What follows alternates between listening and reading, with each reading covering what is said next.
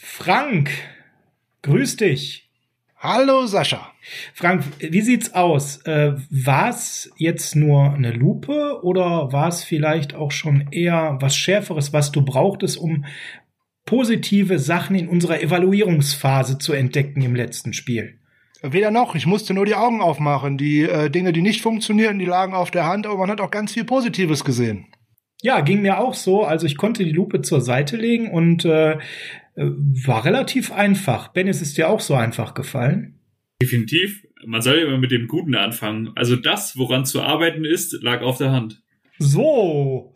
So, so dann lasst uns. So wird ein Schuh da draus, ja. Ja, dann lasst uns mal anfangen.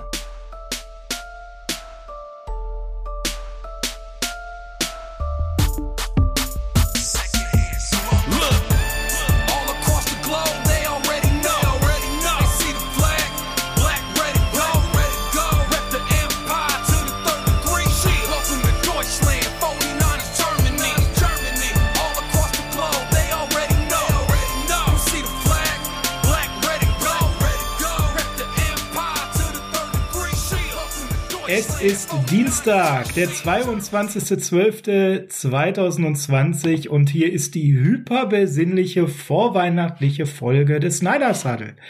Mein Name ist Sascha Lippe und an meiner Seite habe ich wie immer Center.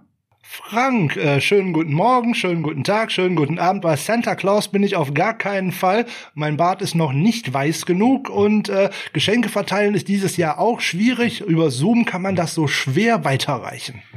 Ja, wenn Center Frank. Und an meiner Seite habe ich nicht nur, oder an unserer Seite habe ich nicht nur den Center Frank, sondern wir haben Verstärkung, jemanden, der äh, in der Wahrnehmung außen teilweise als hochwertigster Gast oder bestmöglichste Vertretung gesehen wird. Wir können eher sagen, ein festes Mitglied unseres mittlerweile äh, elitären Dreierclubs. Herzlich willkommen, Center Ben. Hallo Sascha, vielen Dank für die Blumen, ähm, für die treuen Hörer. Ähm, denen ist mein Name ja bereits bekannt. Und äh, Frank, ich glaube, die Geschenke musst du gar nicht verteilen, die wurden gestern Abend zu Genüge verteilt. Schon wieder. Aber egal, wir wollen nicht über diese Dinge reden. Wir wollten eigentlich einen Einstieg in etwas anderes haben. Wir haben tatsächlich viele, viele positive Dinge gesehen. Unter anderem Moral und Kampfgeist. Unter anderem, dass man sich gegenseitig aufrichtet.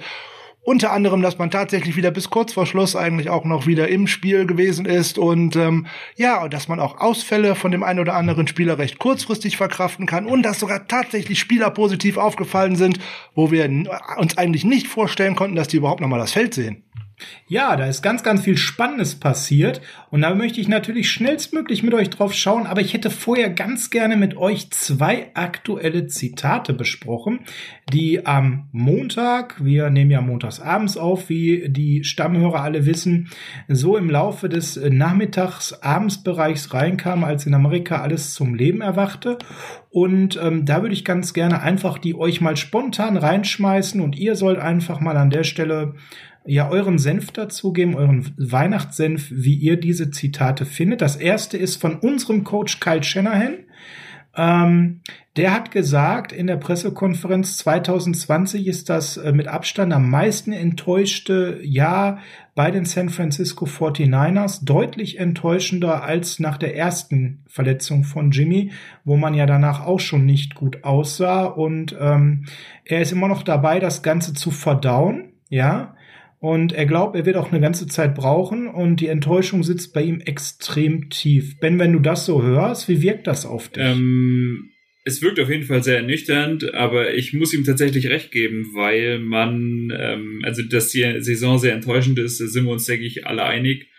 Aber ich finde, die andere Saison, in der Jimmy verletzungsbedingt ausgefallen ist, da hat man einfach mehr Schlüsse aus der Saison ziehen können, meiner Meinung nach. Die Saison, man ärgert sich einfach Woche für Woche über den Spielausgang, nimmt aber einfach fachlich oder für das Team nicht viel mit, meiner Meinung nach. Das war in der, in der Saison, wo Jimmy verletzungsbedingt ausgefallen ist, also vor der Super Bowl-Saison im Jahr 2018, ein bisschen anders, meiner Meinung nach. Ja, da bin ich äh, ganz bei dir. Das ist auch das Erste, was mich sofort ansprang. Und Frank, ähm, dazu sagte Shanahan an der Stelle auch noch, am meisten setzt ihm eigentlich zu, dass er jede Woche rausgeht und das Gefühl hat, das Team ist völlig heiß und will alles geben. Und äh, auch wenn große Challenges aufs Team warten, aufgrund der Verletzungen, was alles so bekannt ist, das wollen wir gar nicht mehr hier so hervorholen. Ähm, er sagt, wir haben mit with a lot of äh, äh, crap to deal, ja, ähm, ist es eben so, dass am Ende ganz viele Sieger auf der Zielgeraden weggehen unter ganz schwierigen Umständen und das ist das, was ihm so zusetzt. Ja, ich kann ihn äh, sehr gut verstehen aus äh, vielerlei Gründen, weil er spricht mir damit eigentlich auch äh, mit aus der Seele, weil man hatte bei ganz, ganz vielen Spielen, trotz der ganzen Ausfälle, trotz der Dinge, die da alle nicht gut gelaufen sind, oftmals tatsächlich noch die Möglichkeit, bis in die Schlussphase hinein äh, trotzdem dieses Spiel zu gewinnen. Na, wenn man jetzt nur mal schnell, wir stehen gerade 5-9 und äh, wenn wir jetzt nur an vier Spiele denken, die wir ganz knapp und sehr unglücklich verloren haben. Jetzt gestern gegen die Cowboys hätten wir äh, gut gewinnen können. Letzte Woche hätten wir gut gewinnen können. Gegen die Eagles hätten wir gut gewinnen können. Ja, und äh, ne, wenn ich dann vier Spiele, die so eng sind, wenn ich die gewinne, stehe ich bei 9-5 mit der Rumpeltruppe, die man da jetzt tatsächlich nur Verfügung hat. Es ist ja nicht so, dass man keine 53 Spieler oder keine 46 äh, Spieler mehr für den aktiven Kader bekommt, sondern mit den ganzen Ausfällen, die man hat, da geht natürlich auch Talent verloren, ist ja keine Frage. Aber auch äh, mit dem Talent, was man tatsächlich dann noch auf dem Feld hatte, war man nur in den wenigsten Begegnungen, ich sag jetzt mal gegen die Bills und eventuell auch ein bisschen gegen die Dolphins, da war man chancenlos, aber in allen anderen Partien war man ja competitive, trotz der ganzen Ausfälle. Und deswegen ist das so enttäuschend. Und da hat ein Coach, glaube ich, auch äh, dran zu knabbern. Und äh, der glaubt an seine Spieler, die sind heiß und ähm, ja. Mhm, jetzt würde ich genau da nämlich einsetzen. Jetzt hat jemand, der ähm, gemeinhin in der 49ers Community ein Wort hat, was ein sehr hohes Gewicht eben auch besitzt, nämlich Jerry Rice, genau dazu sich geäußert heute. Und das hat mich aufhorchen lassen. Ich weiß nicht, ob ihr es schon lesen konnte. Das ist äh, recht fresh rausgekommen, bevor wir hier tapen. Ähm, er hat sich diese Pressekonferenzen angehört mit den Erklärungen zu den Turnovers. Dazu kommen wir auch gleich. Und dann hat er etwas geäußert. Wenn er seine eigene Karriere reflektiert, unter Bill Walsh, dann war es immer so, dass jeder jederzeit das Gefühl hätte, er musste Vollgas geben, 100 Prozent sich voll reinhauen, weil jeder jederzeit ersetzbar war. Gut, bei Jerry Rice mache ich ein Fragezeichen dran, ob der jemals so richtig zu ersetzen war, ähm, außer in einem ein oder anderen Jahr. Aber er sprach da von seiner ganz besonderen Attitude und er stellt an der Stelle eine Vermutung in den Raum, ähm, er ist sich nicht sicher, aber er hat das Gefühl, es könnte sein, also er geht sehr in den Konjunktiv, dass die Spieler sich so ein bisschen zu sicher fühlen unter Kyle Shanahan und diese Art von Reibung und Druck fehlt. Alles ein bisschen zu komfortabel drückt er das aus sich anfühlt. Und deswegen, er sagt, dieser Fear-Factor, so nennt er das, eben auch fehlt und damit so der letzte Biss, mal dahin zu gehen, wo es weh tut. Jetzt letzten Spieltag gegen Dallas würde ich sagen, Attitude war geil. Ähm, aber viele Spiele davor, Frank speziell, haben wir ja genau das bemängelt. Du nix schon ganz eifrig hier. Sag mal. Ich komme mir gerade vor wie der Wackeldackel, ähm, weil das ist auch so meine Beobachtung aus den letzten Wochen. Ich habe das ja immer mehrfach schon gesagt, dass ich glaube, dass sowohl bei den Verantwortlichen als auch bei den Spielern die aktuelle Situation, dass die Saison eigentlich gelaufen ist, weil man nicht alles abgerufen hat, was man konnte, weil man nicht zu 100 Prozent beim Football gewesen ist, dass das bei vielen Spielern so eher hier schon durchgeschieden ist. Oder das heißt bei vielen, aber zumindest bei einigen. Wir haben letzte Woche mal über äh, das Social Media Verhalten äh, eines Kendrick Bourne zum Beispiel äh, gesprochen und dafür dann gegengerechnet seine Leistung auf dem Platz. Und da ist er nicht der Einzige, der anscheinend äh, mit seinen Gedanken mehr neben dem Spielfeld ist als auf dem Spielfeld. Und äh, wenn das ein Missverhältnis hat, und zwar dann ein so krasses Missverhältnis, ähm, dann hat das, und wenn sich dann ein Jerry Rice schon so dermaßen zu Wort meldet, ist, ja, so, jetzt könnte man mal noch mit an den Anfang der Saison zurückdenken. Äh, wir haben es auch beide äh, kritisiert, weil wir nicht so wirklich gesehen haben, hm, ist das so der richtige Umgang mit äh, Kyle Nelson, mit dem Long Snapper? Wer weiß, was da so alles gewesen ist, dass man da versucht hat, da auch da ein Zeichen zu setzen. Hey, hier ist keiner sicher. So, und ähm, hm, ich sag noch ein anderes Beispiel, ne? Der sie Scratch. Erkelle Witherspoon, über den müssen wir gleich als haben wir keine Lupe gebraucht reden, sondern sprang, sprang uns an, ja. Als ey, ähm, jawohl. Ja, Ben, wenn du da jetzt mal so auf die Attitude diese Saison schaust, wie sie die Rückschläge verkraftet haben, ähm, so Körpersprache, was hast du so wahrgenommen? Jetzt mal weg vom Cowboys-Spiel, wo das geil war, da sind wir uns, glaube ich, alle drei einig Kannst du das nachvollziehen, was so, was so Frank und ich sagen, dass Jerry Rice da wohl auch auf den Punkt bringt, oder bist du anderer Meinung? Du hast gerade ein sehr schönes Wort auch mehrfach angesprochen. Das Wort war Attitude. Und äh, genau das ist nämlich der Punkt, weil ich äh, gerade in Bezug auf letzte Saison, ähm, wo wirklich alle geliefert haben, den Eindruck hatte, sie spielen um ihre Starterposition, was letzte Saison einfach nicht der Fall war. Die Leute wussten, sie sind gesetzt und trotzdem haben sie aber gefühlt um ihr Leben gespielt, um es mal, mal ein bisschen übertrieben auszudrücken. Und gerade dies ist dieses, dieses Jahr auf jeden Fall nicht der Fall, weil gestern war in meinen Augen das erste Spiel, und das haben wir ja auch, ähm, ich denke mal, ihr, ihr stimmt mir dazu, wo einfach bei allen die Einstellung gestimmt hat und nicht nur bei einem, der die ganze Saison schon den Kopf immer oben hält, nämlich Fred Warner. Gestern hat bei allen einfach die Einstellung gestimmt und die Leute wollten einfach. Keine Ahnung, woran es lag, ob es jetzt an dem Rivalenspiel lag oder keine Ahnung, aber gestern ähm, war einfach für mich die Einstellung da, was einfach bei vielen Spielen nach der knappen, äh, nach dem knappen Rückstand schon äh, nicht mehr so war und der Kopf ging nach unten. Mir war das eben ganz wichtig, das mal zu thematisieren, weil ähm, ich glaube, beide Interviews haben einfach unheimlich viel Wahrheitsgehalt. Shannon ist hochgradig frustriert, ist jede Woche rausgegangen und hat wirklich gedacht, wir können gewinnen. Ähm, Frank, für mich wird da auch ein Schuh draus, wie oft wir verletzte, nicht voll fitte Spieler, die nicht in Football-Shape gesehen haben, die durch Verletzungen durchspielen, drüber spielen sollten, die Re-Injuries hatten, das haben wir oft genug kritisiert. Das bedeutet einfach, äh, ja, das war der Indikator, den wir richtig gelesen haben. Shanahan hat das ganz oft gesehen, dass man gewinnen kann. Und äh, an der Stelle mal äh, so von mir die Hypothese, Gewinn mit Brechstange. Und das ist auch gehörig dann, wenn man die Re-Injuries sich anschaut, an der einen oder anderen Stelle wahrscheinlich schief gegangen.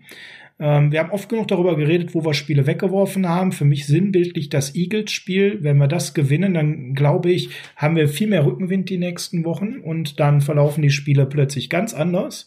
Und spätestens mit dem Zünder gegen die Rams könnte die ganze restliche Saison anders laufen. Ähm, scheint Frank eine Menge von dem, was wir hier in unserer Kristallkugel rumhypotisiert haben, richtig gewesen zu sein. Ähm, ihr könnt ja alle gerne nochmal in die, rein, äh, in die Folge reinhören zu dem Spiel gegen die Jets. Ich glaube, es hieß irgendwas so wie äh, Weihnachten im Oktober oder irgendwie sowas. Ich habe in der Folge schon gesagt, das ist das Spiel, was uns am Ende der Saison echt verdammt wehtun wird weil das hat uns da schon das Genick gebrochen. Das Spiel hätte man gewinnen müssen. Man geht dann in die entsprechenden Wochen mit dem entsprechenden Rückenwind hinein. Und wie Sascha schon sagte, das könnte einem den Aufwind geben, den man letztes Jahr mit den zwei Auswärtssiegen zu Beginn äh, bei den Bengals und zuvor bei den Tampa Bay Buccaneers hatte dieser Wind, den man unter den Flügeln hatte, dieser, dieser Selbstbewusstsein, was man mitnimmt, das hat man durch die nächsten Spiele getragen. Und wenn das dann positiv sich fortführt, dann ist das wie ein Sturm in einem Wasserglas. Ne? Man, du wirfst, es wird immer schlimmer und irgendwann kannst du den Orkan nicht mehr stoppen und hups, stehst du im Super Bowl. Ich habe vorhin gesagt, vier Spiele anders ausgegangen und du stehst mit neun Fünfter. Ja, worüber reden wir dann? Dann reden wir darüber, welchen Playoff-Spot wir denn eventuell noch bekommen und ob wir in den letzten beiden Spielen gegen Cardinals und äh, Seahawks, ob wir da vielleicht sogar noch wieder die Division gewinnen können. So, und das macht einen Coach äh, tatsächlich sehr frustriert. So, zu den Verletzten, ja, da gibt's ja mal so zwei Sachen. Ne? Der gute äh, Medizinstaff gibt die frei und sagt, alles klar, und der Spieler sagt auch, ich will. Ob es dann, ah, hält, ob es dann hält, ist eine andere Frage. Ne? So, und natürlich möchte ein Coach immer seine besten Spieler auf dem Feld haben, ist ja so ganz ja. klar. Ähm, da muss man seinem Coaching-Staff äh, ein bisschen vertrauen, da muss man den Spielern vertrauen. Dann ist die Frage, wie läuft das? Ich kann noch zurückdenken an Pep Guardiola bei Bayern, da gab's mal äh, riesen äh, Terz und alles drum und dran, weil der auch immer die Spieler viel zu schnell auf den Platz zurückhaben wollte. Da werden wir, also, die, da werden wir die Insights leider nicht erfahren. Da muss ich mir massiv, wie du schon merkst, auf die Zunge beißen, weil da ist noch so eine Hypothese von mir im Raum, dass Shannon da, glaube ich, zu oft massiven Druck auf die Ärzte ausgeübt hat, dass die Spieler zu schnell wieder kamen, weil da habe ich Dinge gesehen, äh, spielen zwei, drei Snaps und gehen humpelnd wieder raus. Sorry, also, äh, Leute, ging gar nicht und das habe ich bei kaum einem anderen Team in dieser Saison so stark gesehen wie bei den 49ers. Da gibt's noch das eine oder andere Team, aber keines dieser Teams hatte eine, hatte eine so dünne Personaldecke wie wir. Ähm, wie siehst du das, Ben? Definitiv bin ich komplett bei dir. Also ähm, in der NFL wird ja auch regelmäßig die, diese Statistik eingeblendet, ähm, wie viele Spieler sind zusammengerechnet die Saison für ein Spiel ausgefallen. Also zum Beispiel Samuel zählt ja da für sieben, weil er sieben Spiele gefehlt hat. Da sind wir aktuell bei 250 Und die Rams zum Beispiel sind bei 60 bis 70. Also das sagt schon sehr, sehr viel über, über unsere Saison aus. Und es ist auch wieder ein Thema, was wir am Freitag auch schon thematisiert haben. Kittel hat nicht gespielt, okay, Mostert. Mostert, habe ich am Freitag schon gesagt, bitte lasst ihn einfach draußen. Er hat gespielt, hat auch kein schlechtes Spiel gemacht, gar keine Frage. Aber letztendlich steht er wieder humpelt an der Sideline. Und es ist eine Frage, gerade wenn ich jetzt Mostert und Samuel anspreche, wenn du die ein paar Spiele mehr, ein paar Spiele mehr schonst und vielleicht gegen die Bills beide fit reinbringst, stehst du jetzt bei 7-7. Frank hat das 9-5 angesprochen, okay, kann man auch gehen. Aber selbst wenn du von diesen knappen Spielen zwei von vier gewinnst, stehst du jetzt 7-7 und kannst dir immer noch aussuchen, wo du in den Playoff stehst. Also ähm, gerade diese Politik, ähm, ich gebe dir da komplett recht, Sascha, wie du sagst, dass Shanahan vielleicht da vielleicht bisschen zu viel Druck gemacht hat aufs Medicine Staff, ähm, dass du einfach den Spielern ein bisschen mehr Regeneration gönnst, ähm, wie, wie man es jetzt mit Kittel auch macht, was auch vollkommen richtig ist. Ich meine, ist auch die Frage, ob man jetzt nächste Woche auch noch zu früh reinwirft, wird sich zeigen. Aber die Frage ist, ob da Sinn macht, den überhaupt noch reinzuwerfen. Genau, genau, das, genau, bin ich komplett bei dir. Also mein, in meiner Meinung ja. nach nicht und ich denke mal, Frank stimmt uns da auch zu.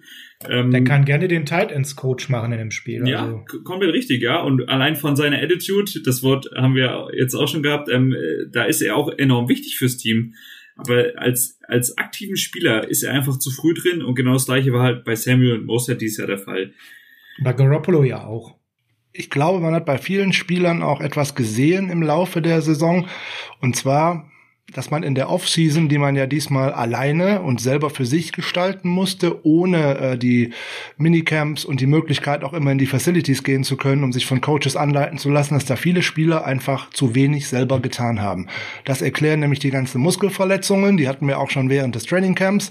Und das zieht sich ja wie uns bei einem roter Faden durch die Saison. Hast du einmal diesen Kniebeuger, Hamstring-Verletzung, wie die Amerikaner es sagen, das geht immer wieder zu, wenn man es nicht richtig aushält. Nächstes Problem, High Ankle Sprains, bringst du die Jungs zu früh aufs Feld? Es passiert immer wieder irgendwas. Und gerade bei äh, Running Backs, du musst immer durch die Line und ähm, ja, das sind ja genau die Verletzungen, die die Saison eben auch plagen. Und das ist vielleicht eine schöne Überleitung, um jetzt mal äh, zum Spiel zu kommen. Ähm, denn da gab es ja eben auch wieder diese Auffälligkeiten. Raheem Mostert hatte ein schönes Spiel, bis er dann wieder vom Feld musste. Und selbst Jeff Wilson, der dann danach äh, etwas übernahm, musste auch kurzzeitig raus, auch wenn er danach wieder einsatzbereit war. Aber Mostert ähm, hat sich jetzt wieder mehr reinjured, könnte raus für den Rest der Saison sein. Jimmy Ward hat's erwischt nach einem harten Hit äh, gegen äh, CD Lamp, sehr unglücklich. Äh, Concussion-Protokoll winkt da.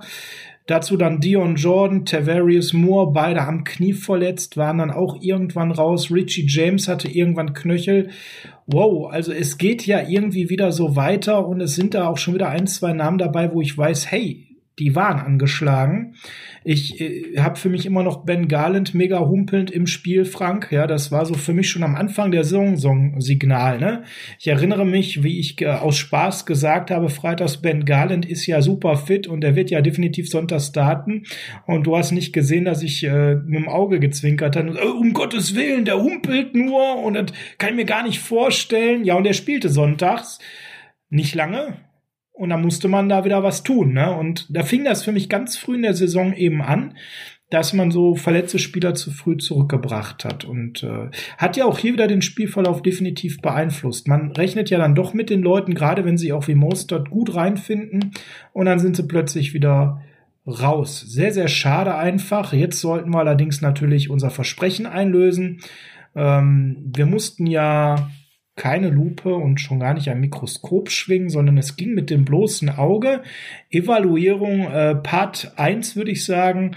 Ähm, was war alles gut und ich habe eine Menge Gutes gesehen. Ja, ich, ihr habt eine Menge Gutes gesehen und wir sollten mal wirklich das, was Ben gerade schon gesagt hat, mal das anstreben, was so in der ersten Jimmy-Verletzungssaison so gut geklappt hat, mal zu sehen, wo sind die Bausteine ja, wo sind die Bausteine, die wir gesehen haben? Ben, was war denn so der erste sehr positive Baustein aus dem Spiel mit Blick auf Zukunft, der dich ähm, angesprungen hat? Ähm, du hast gerade schon Kevin Williams angesprochen. Ich habe mich sehr, sehr auch sehr, sehr für ihn persönlich gefreut, dass er jetzt endlich wieder da ist und er ist auch recht früh im Spiel aufgefallen.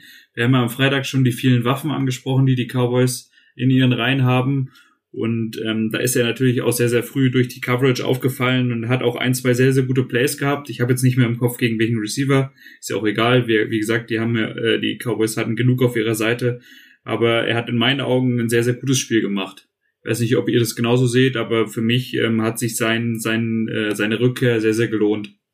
Ja, auf jeden Fall ist er einer, der, sobald er zurück ist, auch so eine gewisse Sicherheit ausstrahlt, die uns sonst eben auch an seiner Position durchaus jetzt mal in den Spielen, wo er abwesend war und die Saison waren ja das einige gefehlt hat. Aber ist ja auch direkt eine spannende Personalie, weil der Mann hat ja keinen Vertrag für die nächste Saison und äh, war jetzt diese Saison nicht ganz so viel auf dem Feld, Frank.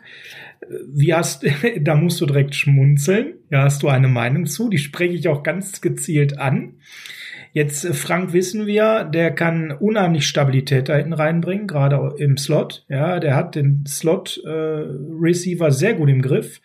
Äh, ihn gegen Cole Beasley, das ist ein Traum. Ohne ihn, Cole Beasley, ist ein Albtraum.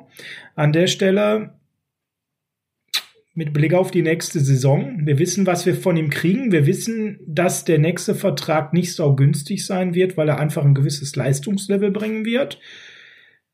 Er ist aber auch gerne neben dem Platz. Frank, wie hast du ihn gestern gesehen und was ist jetzt deine Ableitung für Quan Williams? Großes Fragezeichen Thema Backfield für die nächste Saison. Defensive Backfield. Also zum einen habe ich ja auch am Freitag schon gesagt, dass ich äh, hoffe, dass er spielen kann, nämlich genau aus den von euch äh, schon zurecht genannten Gründen. Ein Stabilitätsfaktor, äh, ein aggressive Leader in Anführungszeichen, weil der ist zwar ein kleinerer, untersetzterer Spieler, der tackelt aber wie eine, eine 200 Kilo Maschine. ähm, der ist sich, der ist sich da also nicht zu schade, auch in einen Tight End reinzugehen, der mal doppelt so groß und doppelt so schwer ist wie er. Da könnten sich viele andere, äh, unter anderem auch in Richard Sherman gestern mal eine deutliche Scheibe von abschneiden. Und er bringt einem auch ähm, eine Sicherheit. Der hat zwar vier Targets gesehen, hat auch äh, vier Receptions zugelassen. Ja, aber da werden nur 48 Yards draus. Und 12 Yards pro äh, im Slot abzugeben, auch gegen äh, gute Spieler, es geht. Das ist nicht seine, äh, war nicht sein bestes Spiel in dieser Saison aber der wird auch gar nicht so, so gerne mehr attackiert. Da sucht man bei der 49ers Defense immer mehr oder Secondary eher mal andere Ziele aus. Was den großen Vorteil von ihm ausmacht, den kann man auch tatsächlich mal im Pass Rush benutzen. Das hat jetzt gestern mal nicht geklappt, aber ansonsten ist er für den Nickel äh, Blitz immer eine sehr gute Nummer, hat er auch schon viel Erfolg mit gehabt dass er viel verletzt ist in dieser Saison, ist für uns und eine mögliche Verhandlungsposition für die 49ers für nächstes Jahr sogar sehr gut. Hätte der eine Bombensaison hingelegt wie letztes Jahr, alle Spieler auf dem Feld und auch immer bei PFF und wo auch immer überall in den Grades zu finden, umso weniger der auf dem Platz steht, umso günstiger wird es für die 49ers und umso eher kann man ihn wieder zurückbringen. Also für mich eher sogar ein Spiel, bin ich ganz ehrlich, was ihn günstiger gemacht hat. Ähm, klar, Pro Football Focus sieht ihn jetzt noch im Mittelfeld mit 64,4. Das ist okay, das ist ähm, durchschnittliches Rating. Das kann der aber eben viel, viel besser. Und da bin ich ganz bei Frank. Der hat jetzt auch total äh, 37 Snaps gehabt. Das ist schon ja ähm, ordentlich von 57 Defensive oder 58 waren es an der Stelle. Also eher ein Spiel, was nicht schlecht war, aber dass er da vier von vier abgegeben hat, für nicht nennenswert völlig in Ordnung, hat ein 116er Passer-Rating zugelassen. Das ist schon eine ganze Menge. Also, ich sag jetzt mal, ohne eine böse Zunge hier reinschmeißen zu wollen, das darf er gerne noch zwei, dreimal zeigen. So, so durchschnittliche Leistungen, weil ich glaube, der kann halt deutlich mehr. Und er gefällt mir einfach wahnsinnig gut und wäre für mich ganz klar ein Lock, wenn es darum geht, wen möchte ich aus dem Defensive Backfield nächste Saison wiedersehen. Ich schmeiß mal einen anderen aus der Defensive rein und äh, freue mich auf Franks Reaktion und dann weiß er direkt, welcher Name jetzt fällt, nämlich der Healthy Scratch, der Mann, den wir wochenlang vermisst haben, der durchaus über schwankende Qualität verfügt. Akello Witherspoon ist back. 57 Total Snaps mit Abstand das beste Defensive Grade bei Pro Football Focus mit 86,9. Ich habe wunderbare Plays von ihm gesehen, tolle Pass Deflections, wunderbare Coverages. Der wirkte für mich in Hochform. Der hat ein Passer Rating von 42,4 zugelassen. Das ist von allen Defensivspielern somit das Beste, was da gerade so rumlief. Ähm, wow, sechs Targets, nur zwei Receptions zugelassen für gerade mal 13 Yards, Frank. Das liest sich geradezu elitär und an der Stelle müssen wir uns jetzt noch mehr die Frage stellen, ja, warum hat er die letzten Wochen denn nicht gespielt? Ja, das war eine sehr große Überraschung. Ähm, gestern kamen die Inactives raus und ich habe als erstes Jason Garrett gelesen und habe gedacht, oh Gott, das war die tatsächliche äh, Reaktion. Ich dachte, Herr Jemine, wer spielt denn da jetzt? Dann habe ich gesehen, okay, Emmanuel Mosley ist äh, nicht unter den Inactives, der war ja fraglich. Dann wird der sicherlich zweiter Outside Corner. Ähm, Pustekuchen. Ich habe ganz komisch geguckt, als ich Nummer 23 da auf dem Feld äh, auf der Field Corner Seite gesehen habe und war sehr überrascht, wie spritzig er gewirkt hat, wie aggressiv er in den Zweikämpfen äh, tatsächlich gewesen ist. Ja, ja. Aber wer sich an die letzten Folgen erinnert oder auch die Folgen von mir mit Jan zu den Coverages, wenn ich den Corner aggressiv spielen lasse, sieht der meistens ganz gut aus. Wenn ich den immer erst sage, hey, lass ruhig den Catch zu, du musst dann sicher tackeln, das ist kacke. Da kann auch keiner wirklich so mit umgehen. So wie der gestern gespielt hat. Wenn er das jede Woche abrufen könnte, wäre das gar keine Frage, dass der jede Woche auf dem Feld stehen würde. Warum er die letzten Wochen nicht gespielt hat, das wird äh, ganz andere Gründe gehabt haben. Ne? Wir haben über das Miami-Spiel schon äh, mehrfach gesprochen und über das, was da im Vorfeld passiert ist. Oder sein Verhältnis zu Robert Salis Frau, wir wissen es nicht. Oder zum äh, Defensive Backs Coach oder wem auch immer, das weiß man ja jetzt nicht so genau. Wir sind ja in den Kulissen nicht dabei. Ich werde auch oftmals gerne Mäuschen oder in meinem Fall eher Elefant, aber ich könnte da nicht zuhören, mich würden immer alle sehen. Ähm, ist wirklich schade dass er Talent hat, sonst wäre er ja auch nie in der dritten Runde irgendwann mal gepickt worden. Das lag hier immer auf der Hand. Das ist immer die Frage, habe ich einen Trainingsweltmeister oder kriegt er es auf den Platz? Die zweite äh, Frage, die sich bei mir da jetzt anschließt, ist, kann er in den kommenden beiden Spielen eventuell noch so viel zeigen, dass er nächstes Jahr zurückkommt? Ohne Glaube zu teuer nicht. zu sein, weil er hat ja diese Saison nicht wirklich dazu beigetragen. Stellen wir uns vor, wir hätten ihn nach der letzten Saison, die ja nahezu elitär war, bis auf einen dummer Aussetzer ausgerechnet im Super Bowl und einen weiteren in den Playoffs, hätten wir ihn da verlängern müssen, wäre er sehr teuer geworden. Und jetzt gerade würden wir ihn eigentlich zu einem Discount-Tarif bekommen. Ben, Jetzt mal mit dem ganzen Blick auf dieses Jahr Kello Witherspoon und du hättest die Entscheidung zu treffen, mit dem zu gehen oder den äh, zu droppen. Für einen wahrscheinlich deutlich besseren Tarif als nach der letzten Saison. Wie würdest du das machen? Also besserer Tarif aus unserer Sicht, also aus, aus der Sicht der 49ers, nicht aus seiner. Ja, ja sein Portemonnaie, ob der jetzt Gucci-Tasche hat oder Aldi, ist mir eigentlich egal. Ne? Selbstverständlich aus unserer Sicht. Also ähm, für mich ihr habt schon gesagt, er war ein Third-Round-Pick und ähm, er ist für mich ein Ergänzungsspieler mehr nicht. In einer sehr, sehr guten Defense sieht er sehr, sehr gut aus. Aber alleine eine Defense ähm, zu leaden, was, was, was, was die, was die Attitude und so angeht, ist er für mich kein Spieler. Dementsprechend, da wir auch nächstes Jahr in meinen Augen eine sehr, sehr gute Defense haben werden, wenn die ganzen Verletzten zurückkommen, ähm, gerade zu den zu den günstigen Tarifen, zu denen man ihn kriegen kann, würde ich ihn definitiv halten, weil du machst mit ihm definitiv nichts falsch zu dem Preis. Du hast gerade gesagt, zu unserem günstigen Tarif. Ja, äh, genau, die ähm, kleinen Preise er, er von kein, Lidl oder wie genau, heißt. Ne? Er, er ist kein Spieler, der eine Defense führt, aber wenn die Defense im Gesamten gut spielt, kannst du ihn da gut reinsetzen. Und genau das, genau das ist der Punkt, weswegen er letztes Jahr auch so gut ausgesehen hat in unseren Reihen. Ja. Meiner Meinung nach. Ja, weil er ja eben neben Sherm war und Mosley und wie sie alle hießen und da eigentlich wunderbar, ähm, ja, den, den Rücken gestärkt bekommen hat, wenn er nicht diese schlimmen Aussätze hatte. Die sind aber etwas, das möchte ich nochmal betonen, das würde man mit ihm ja weiter verpflichten, weil das sind mentale Aussetzer. Das ist einfach so. Ne, Frank? Ja, und äh, zwei Dinge.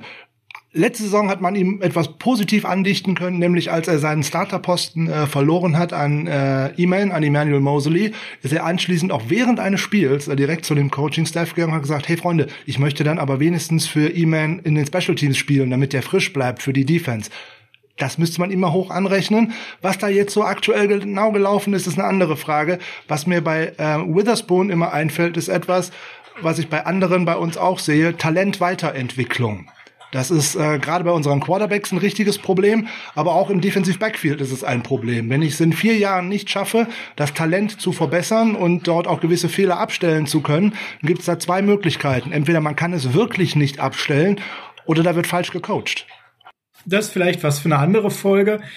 Frank, wenn wir mal im Defensive Backfield bleiben und uns mal die restlichen Leistungen anschauen und die Lupe, weil die werden ja im Prinzip alle vertragsfrei. Ähm, wie, so war ziemlich, so, ja. Wie war so deine Leistung zu Richard Sherman? Mein Gefühl war, der sah zehn Jahre älter aus, als er war. Wir wollten noch über die Guten sprechen, hattest du gesagt am Anfang. Ja, oder? wir müssen natürlich auch bei der Eva, ja, wir müssen jetzt ein bisschen in den Positionen bleiben, bevor wir wild rumhüpfen. Also, wir haben jetzt über die Guten gesprochen im Defensive Backfield. Wir, glaube ich, sind uns alle einig. Jakiski Tat hat nicht gespielt, wird nicht mehr spielen und wird auch nicht mehr für die 49ers spielen. Haken Sei denn, er wird günstig. Ja, selbst dann würde ich Holzhände nicht weiter verpflichten. Oh. Wir können natürlich auch gerne über Jimmy Ward sprechen, wenn dir das lieber ist. Äh, wir können äh, über Jimmy Ward sprechen, weil das eine schöne Überleitung ist, aber lass uns doch einmal tatsächlich bei äh, Richard Sherman äh, bleiben. Richard Sherman hat für mich gestern uralt ausgesehen. Richard Sherman hat äh, Tackle unwillig ausgesehen. Richard Sherman hat den ersten Passing-Touchdown auf dem Gewissen, weil er da einfach nicht mitgelaufen ist, sondern stehen geblieben ist und hat dann pflichtbewusst gezeigt auf Moore, du musst laufen. Nee, es war der Wide Receiver, der ist an dir vorbeigelaufen, du musst mitgehen. Auf der Seite war kein anderer. Moore Das hatte waren die so Star-Allüren-Klamotten, so, so ein bisschen, vor. Ja. Äh, bei dem äh, Rushing Touchdown äh, von ähm, Tony Pollard ähm, ist er auch nicht Richtung Tackling gegangen. Nein. Da waren schon zwei von uns dran. Mit dem dritten hätte man ihn vielleicht stoppen können. Und äh, ja, der sah äh, gestern alles nicht so gut aus. Ich habe in einem äh, englischen äh, Artikel heute gelesen, der hat zu viele Business Decisions getroffen. So nach dem Motto, mache ich heute nicht. Und ähm, hm, hm, also das hat mir gestern überhaupt nicht gefallen. Er sollte eigentlich der Anführer dieser Defense sein. Er sollte der Wortführer dieser Defense sein und äh, er sollte auch der Emotional Leader aufhören. Aber bei Sherman habe ich gestern hängende Schultern gesehen und so nach dem Motto, ich bin eigentlich unwillig. Ähm, ich weiß nicht, woran es äh, gelegen hat. Sein erstes Spiel nach der Verletzung war Bombe, das zweite war Oje und dieses war Herr Jemine. Herr Jemine. Hat das Ben vielleicht auch ein bisschen was mit dem Interview zu tun, was er gegeben hat, dass er schon sehr wahrscheinlich seine Zeit ablaufen sieht aufgrund der Cap-Situation, obwohl er die Zeit sehr genossen hat? Das ist sehr gut möglich. Der Frank hat es gerade schon angesprochen, die Business Decisions. Ähm, er hat natürlich keine Lust, sich da jetzt noch zu verletzen, weil die Saison ist dahin, haben wir jetzt schon, äh, sind wir uns, denke ich, einig.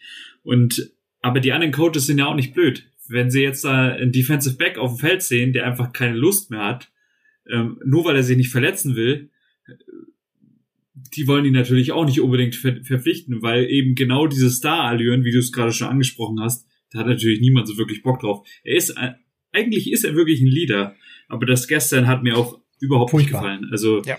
Ähm, So kann man ja, schön zusammenfassen. Furchtbar. Jetzt würde ich gerne was zu Jimmy Watt sagen, wenn ich darf. Oder möchtest du was noch zu Sherman ergänzen oder einer von euch beiden? Ja, ich würde ganz gerne das noch mal ein bisschen statistisch unterfüttern und Ja, mal da noch eine Sache in den Raum werfen. Wenn ich das sehe als Coach, muss der dann 57 und damit quasi alle auf Defensive Snaps spielen?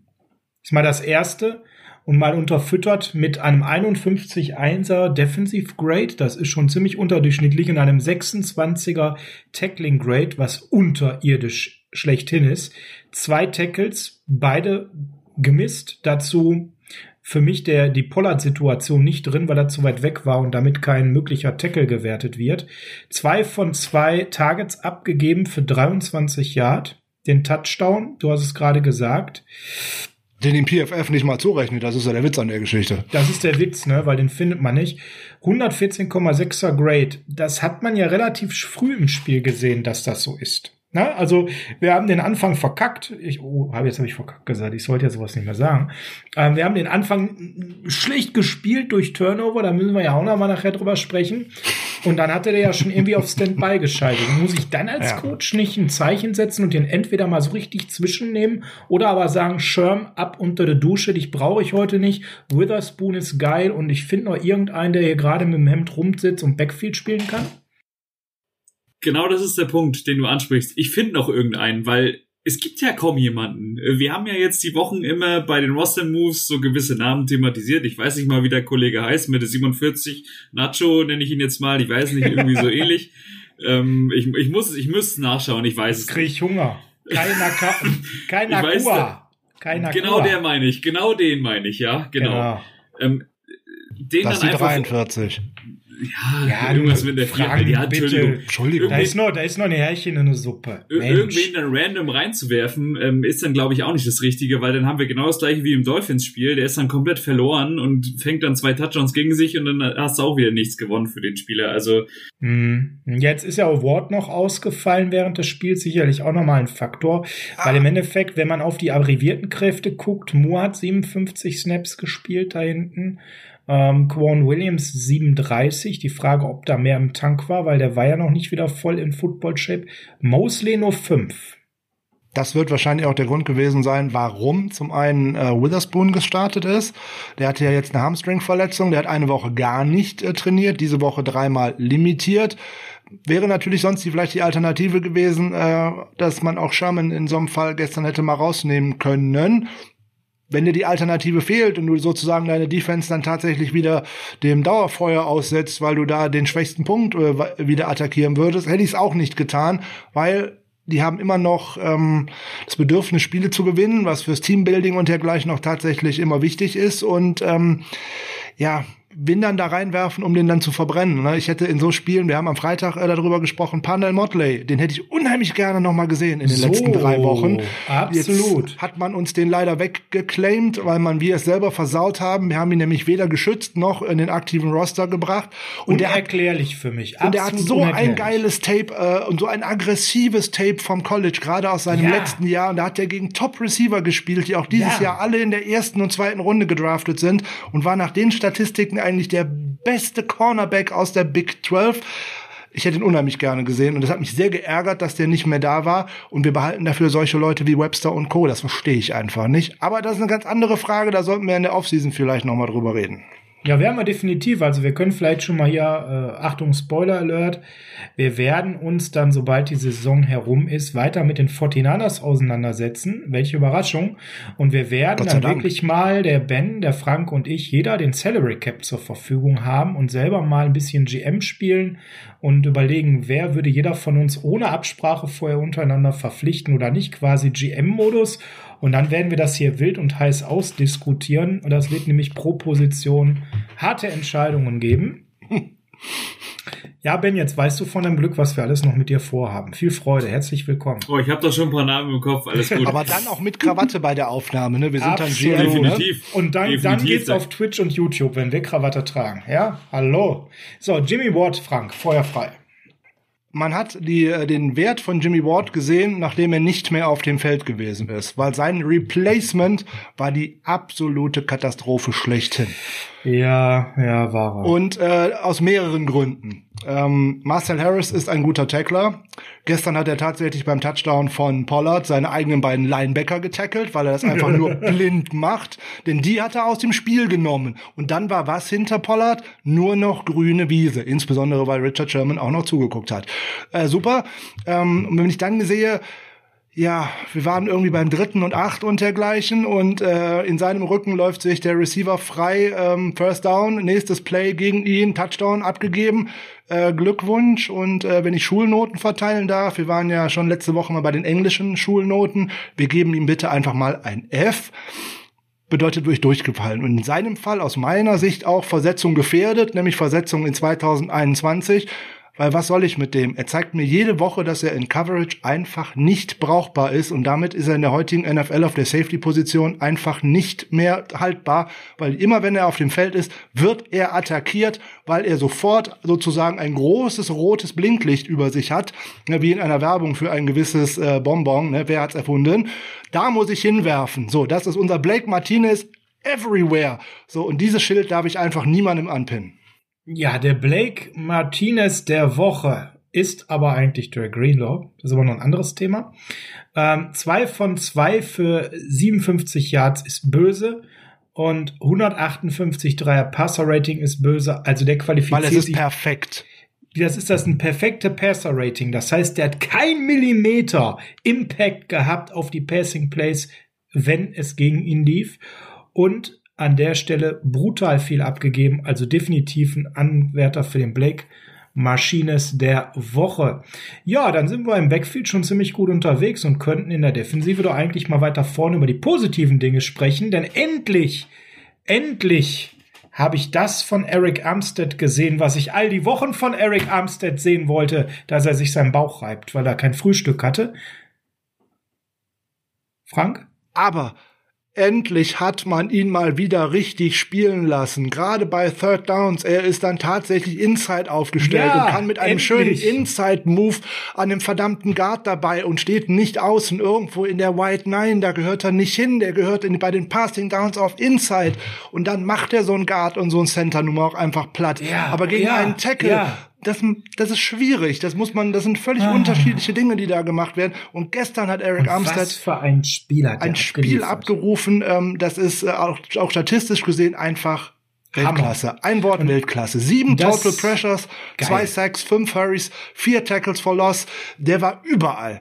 Fünf, vier, vier Stops, Stops noch. dabei noch ja. und der war auch noch zweimal in Coverage so nebenbei weil er mit nach hinten, weil er im Screen Game einfach Bombe ist, aber dafür darf der nicht außen irgendwo als äh, End stehen, ja. der muss als Tackle in der Mitte. So, das Komm, ist der, aber der hat einen von zwei für zwei Yards eben. abgegeben bei einem 56 Dreier Passer Rating, ein Bombenspiel. Du hast sie alle genannt, die Er Zahlen. muss in die Mitte. Und warum erst jetzt? Das ist das Thema Evaluierung. Wir sagen seit vier Wochen, pack Armstead in die Mitte. Er hat ganz andere körperliche Möglichkeiten und plötzlich ist es da und ich habe mich wahnsinnig für den Jungen gefreut. Der hat so viel Kritik nach diesem Monstervertrag bekommen und die erste Woche, dass man ihn so einsetzt, wie wir das hier seit Wochen fordern und äh, plötzlich funktioniert's. War nicht sonderlich überraschend, oder Ben? Tatsächlich nicht. Also es war ja auch tatsächlich das, das Matchup, was sie vorm Spiel als spielentscheidend eigentlich von unserer Seite aus ähm, ausgerufen haben, weil er halt gegen sich auch einen Rookie hatte, ähm, namens Terrence Steele, Right Tackle Rookie von den äh, Dallas Cowboys. Und genau dieses Matchup hat er halt einfach dominiert. Und ähm, wenn es nach mir ginge, wäre das auch spielentscheidend gewesen. Warum es nicht spielentscheidend war, ist ein anderes Thema. Das äh, ist äh, allseits Das machen wir zum Schluss als Rauswerfer. Für alle, die dies nicht mehr hören können, die können dann ausschalten. Genau, also der hat, er hat einfach abgeliefert. Ihr habt es gerade schon gesagt, das war überragend. Ich meine, ganz ehrlich, äh, zwei Sacks, zwei QB-Hits, zwei Tackles verlost und acht Total Tackles. Geil. Gut, ich meine, die zwei äh, zugelassenen Yards. Äh, Nein, das war gut. Ich wollte ja sagen, dass das gut ist, weil er einfach gut ist in der Verteidigung ja, des Screen ja, Games. Also, Aber dafür muss er in die Mitte und nicht außen stehen. Ja, ja. Und Leute, alles in den 70er Grades einfach sehr geil abgeliefert und äh, klar war jetzt Akello äh, das Stehaufmännchen schlechthin, das uns alle überrascht hat, aber Armstead war für mich der Aha-Effekt. Man hat das Biest endlich mal davon alleine gelassen, wo es richtig im Rage-Modus verfallen kann. Geil, geil, geil. Und ich, ich will mich nochmal anschließen an einer anderen Stelle. Mir hat noch jemand anders saugut gefallen, der immer so under the radar ist. Aber ich fand, und Gott sei Dank, ich war erleichtert, als ich heute die Pro Football Focus Zahlen bekommen hat, dass es auch in den Zahlen endlich zu erkennen ist. Carrie Hyder hat mir auch richtig gut gefallen. Der ist auch übrigens einer der Gründe, äh, wo du gerade vorhin schon nachgefragt hast, warum das jetzt funktioniert. Haider ist im Endeffekt, er hat es auch letzte Woche in einem Interview selber noch gesagt, von seinem Denken her, immer gut zuhören, auch ein Defensive Tackle, der in dieser Saison endspielt, weil wir da einfach keine haben, weil die alle verletzt sind. So, er bringt eigentlich die eigentliche Schnelligkeit nicht mit, deswegen hat man in den letzten Wochen versucht, Armstead auf der anderen Seite schlichtweg und ergreifend über Außen kommen zu lassen. Jetzt hat unser äh, Defensive Line Coach Chris Kosharik, den ich übrigens als einen der besten in unserem Coach sehe, weil der nämlich aus äh, Zitro äh, aus Wasser Limonade macht in dieser Saison so nebenbei. Der hat ganz viel an Talent verloren und diese Unit funktioniert so mit am besten von uns wenn sie nicht gerade auf eine Top-O-Line treffen, weil dann wird es echt schwer, weil du dann das Top-Talent brauchst, um da tatsächlich ohne zu blitzen äh, auf den Quarterback zu kommen. Jetzt hat man in den letzten zwei, drei Spielen immer mehr auch äh, Jordan Willis und auch Dion Jordan, der in den letzten Wochen besser zurechtgekommen ist, über außen kommen lassen. Und deswegen konnte Armstead jetzt wieder in die Mitte rotieren und da gehört er in, nämlich bei Passing Downs. Nämlich bei Passing Downs ist immer gegen das Screen Game und du hast einen Schuss auf den Quarterback frei. Und dementsprechend sind auch die Zahlen von Dion Jordan gut, auch wenn er natürlich nur zwölf Snaps gespielt hat. Aber als Rotationsspieler gut, prima. Frank, Kerry Hyder, Bezahlung nächste Saison, da hast du ja schon was zugesagt. Ja, es ist extrem schwierig. Der hat jetzt äh, 7,5 äh, Sacks auf der Uhr oder 8 Sacks auf der Uhr äh, für diese Saison und ähm, ja, da werden viele GMs äh, einfach nur gucken, ich brauche da noch einen, der wird Free Agent und den wird man vielleicht mit Geld zuschütten. Jetzt könnten wir, ich habe es ja schon mal gesagt, eventuell Glück haben und den zu einem machbaren Preis vielleicht zurückbringen können, weil der hat jetzt wieder eine produktive Saison. Die letzte, die er wirklich gehabt hat, war auch unter Chris Kucherik, nämlich noch bei den Detroit Lions. Ansonsten war es ja auch schon ein Journeyman. Letzte Saison bei Dallas nicht funktioniert, davor bei Miami nicht funktioniert.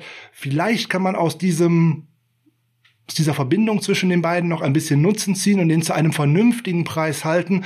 Es wäre super, weil man hätte dann sozusagen den Bookend auf der anderen Seite, äh, wo dann der könnte rüberrutschen, wo jetzt sozusagen Armstead aufgestellt ist als den rechten Defensive End. Wenn Bosa zurückkehrt, dann könnte er nämlich die White Nine auf der Seite spielen, wo er auch den Speed zu braucht. Aber man hätte halt auch den Bookend auf der anderen Seite. Jetzt ist der Name John Willis gerade schon gefallen. Was hat deine Lupe da ergeben, Ben? Wie fandst du ihn in dem Spiel? Ähm, John Willis, ja. Also ich finde, er hat sich jetzt nicht in den Vordergrund gespielt, aber es, er bringt in meinen Augen mehr als von mir bei seiner Verpflichtung erwartet, weil er war ein Spieler, den haben wir von den Jets geholt. Der hat bei den Jets auch nicht äh, allzu viele Snaps gesehen.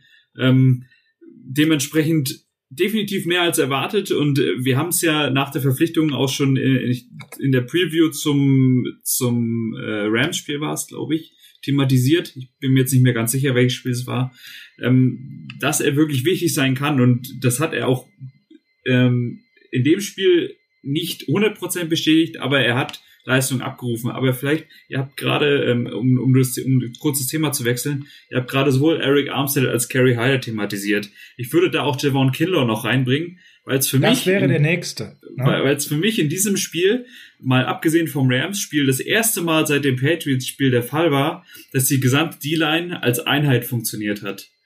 Und da hat einfach, äh, der eine hat die Pressure gebracht und der andere hat dann das Play gemacht. Dementsprechend, äh, dementsprechend also nicht Javion Kinlaw hat das Spiel gemacht, aber Kinlaw, Hyder und Armstead haben einfach einander unterstützt und somit Druck auf den Quarterback ausgeübt. Zwar nicht so, dass, wie man es letztendlich gerne hätte, sonst hätten die Cowboys keine 41 Punkte gemacht, aber ich finde, als, als Einheit haben sie relativ gut funktioniert. Man kann halt erkennen, dass die Einheit immer mehr zusammenwächst und die Rädchen immer mehr ineinander drehen, dass die richtigen Adjustments gemacht werden an der Stelle und dass das Ganze sich halt immer mehr im Rahmen des, wie Frank gerade sagte, limitierten Talentes, was wir einfach auch haben, wir immer mehr ja, ich sag mal, die Baseline hochsetzen der Leistung, die wir da jede Woche erwarten können aus dieser Line und gleichzeitig eben auch das Upside weitestgehend jetzt gehoben wird, ja. Und ich glaube, das ist jetzt das, was man im Optimalfall sehen kann. Bei Jordan Willis würde ich noch sagen, geht noch einen Ticken mehr. Der hatte 27 Snaps und ich fand ihn wieder zu unauffällig. Ja, der hatte ähm, auch wieder einen Hit, zwei Hurries, aber mit dem Speed, ich bin eigentlich der Meinung, da muss immer noch ein bisschen mehr gehen. Der ist für mich noch nicht so richtig drin. Aber gut, der ist auch spät in der Saison dazugekommen.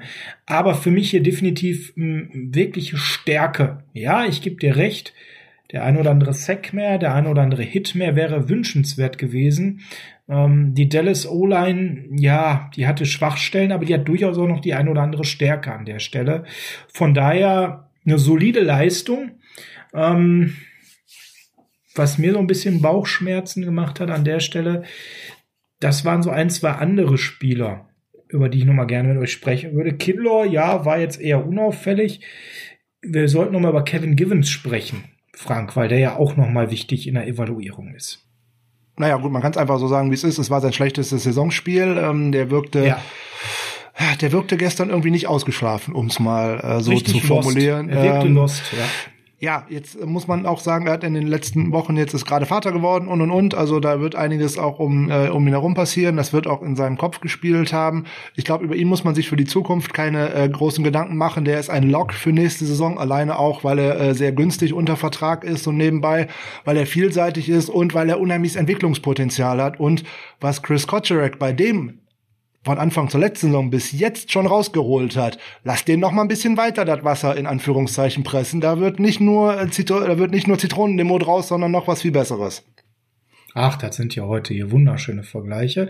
Also die Defensive Line ist gut, gar keine Frage. Das Backfield, hm, da hatten wir Licht und Schatten. Gucken wir mal auf die restlichen Jungs. Da springt mich noch so ein Fred Warner an. Der hat ordentlich äh, einen abgekriegt gehabt, hat aber alle 58 ähm, Snaps gespielt. Eine, ja, seine Verhältnisse, das ist ja immer ein bisschen böse, wenn man das so sagt. Eine ziemlich durchwachsene Leistung an der Stelle. Ja, um ihn war es gestern ruhig, äh, natürlich auch äh, mit seiner Schulterprellung äh, gespielt. Aber das ist natürlich auch immer die Frage, woher spielt der Gegner? Spielt der Gegner durch die Mitte über mich oder versucht er über außen zu spielen? Ähm, die Cowboys haben eher den Weg gesucht, dass sie über versucht, über die Außenseiten, über außerhalb der Hashmarks anzugreifen. Die waren gar nicht so sehr in der Mitte, wo der Mike Linebacker zu finden ist. Ähm, und äh, Warner. Ja, also Genau, sie haben quasi klassisch um ihn herum gespielt. Kann genau, man schon sie haben im Endeffekt die Stärke von uns äh, in, in Fred Warner, äh, Fred Warner ausgemacht und haben gesagt, alles klar, wir suchen uns äh, eher einen anderen Weg, um darüber zu gehen, weil der ist einfach zu gut in Form und wenn der dann heiß läuft, dann arbeitet der von Sideline zu Sideline. Bei äh, schnellen Pässen, so wie die Cowboys das gestern häufig gemacht haben, nämlich auf einen Receiver direkt nach außen, das ist natürlich schwer für den Mike darüber zu kommen, ist ja keine Frage. Ja. So, und deswegen hat er gestern mal für seine Verhältnisse, was die Statistiken anbelangt, ein ruhiges Spiel, aber für das Team war es extrem wichtig, dass er auf dem Feld war, weil er ist der Leader dieser Defense. Punkt. Ein potenzieller Black Machine, es ist ja mal Aziz Al-Shair, Frank. Der hat jetzt gestern in der Kategorie sich gar nicht so schlecht präsentiert. Ein Target, keine Reception zugelassen. Ähm, niedriges Quarterback-Rating und generell muss ich sagen, er hat jetzt nur 21 Snaps gespielt so schlecht fand ich das da gar nicht, was ich da gesehen habe. Da war der ein oder andere recht saubere Tackle dabei. Er hat einen Stop hingelegt. Ich fand ihn tatsächlich ziemlich solide. Der war äh, für seine Verhältnisse tatsächlich sehr in Ordnung. Äh, bei ihm fehlt mir auch so ein bisschen die Weiterentwicklung. Ich hatte in dieser Saison mehr erwartet. Ich hätte ein, zwei Schritte mehr äh, er, mir erhofft. Und ähm, das ist wieder so zurückzuführen auf diese fehlende Offseason, auf die Möglichkeit, Talente weiterzuentwickeln während der Saison mit den wenigen Trainingseinheiten. Montag und Dienstag wird nicht trainiert, äh, dann kommst du halt nur Mittwoch, Donnerstag, Freitag und dann ist wieder Spiel. Freitag ist meistens nur Walkthrough. Da ist das unheimlich schwer, einen Spieler tatsächlich kontinuierlich weiterzuentwickeln. Sowas passiert in der Offseason. Also ja, durchkommen, äh, hoffen, dass er in eine komplette Offseason gehen kann, eine komplette Offseason mit der Mako Ryans. Äh, wir haben einen sehr, sehr guten Linebacker-Coach, das sieht man an den Weiterentwicklungen von Greenlaw und insbesondere von Warner. Von daher, da müssen wir uns wenig Sorgen machen, da sind wir ganz gut aufgestellt, da kann man in den späteren Draftrunden vielleicht noch mal eine Ergänzung dazu holen. Ja, Ben, jetzt mal zu dieser Unit noch irgendwas zu ergänzen von deiner Seite? Äh, gerade in Bezug aufs gestrige Spiel ähm, kann man die Linebacker da in meinen Augen so ein bisschen rausnehmen, weil äh, wir haben tatsächlich nicht so viele Passing Yards zugelassen und die, die wir zugelassen, waren dann Big Plays. Also da muss man tatsächlich eher die Cornerbacks und Safeties in, in die Mangel nehmen, in meinen Augen, zu, in Bezug auf das gestrige Spiel. Wir haben Marcel Harris schon also, erwähnt. Marcel Harris haben wir schon erwähnt und äh, Richard Sherman haben wir schon erwähnt, Jimmy Ward haben wir erwähnt, da kam einiges zusammen. Ähm, ja, war definitiv im Backfield nicht das stärkste Spiel. Und das weitestgehend Fehlen von Mosley haben wir ja auch erwähnt, das Fehlen von Verrett.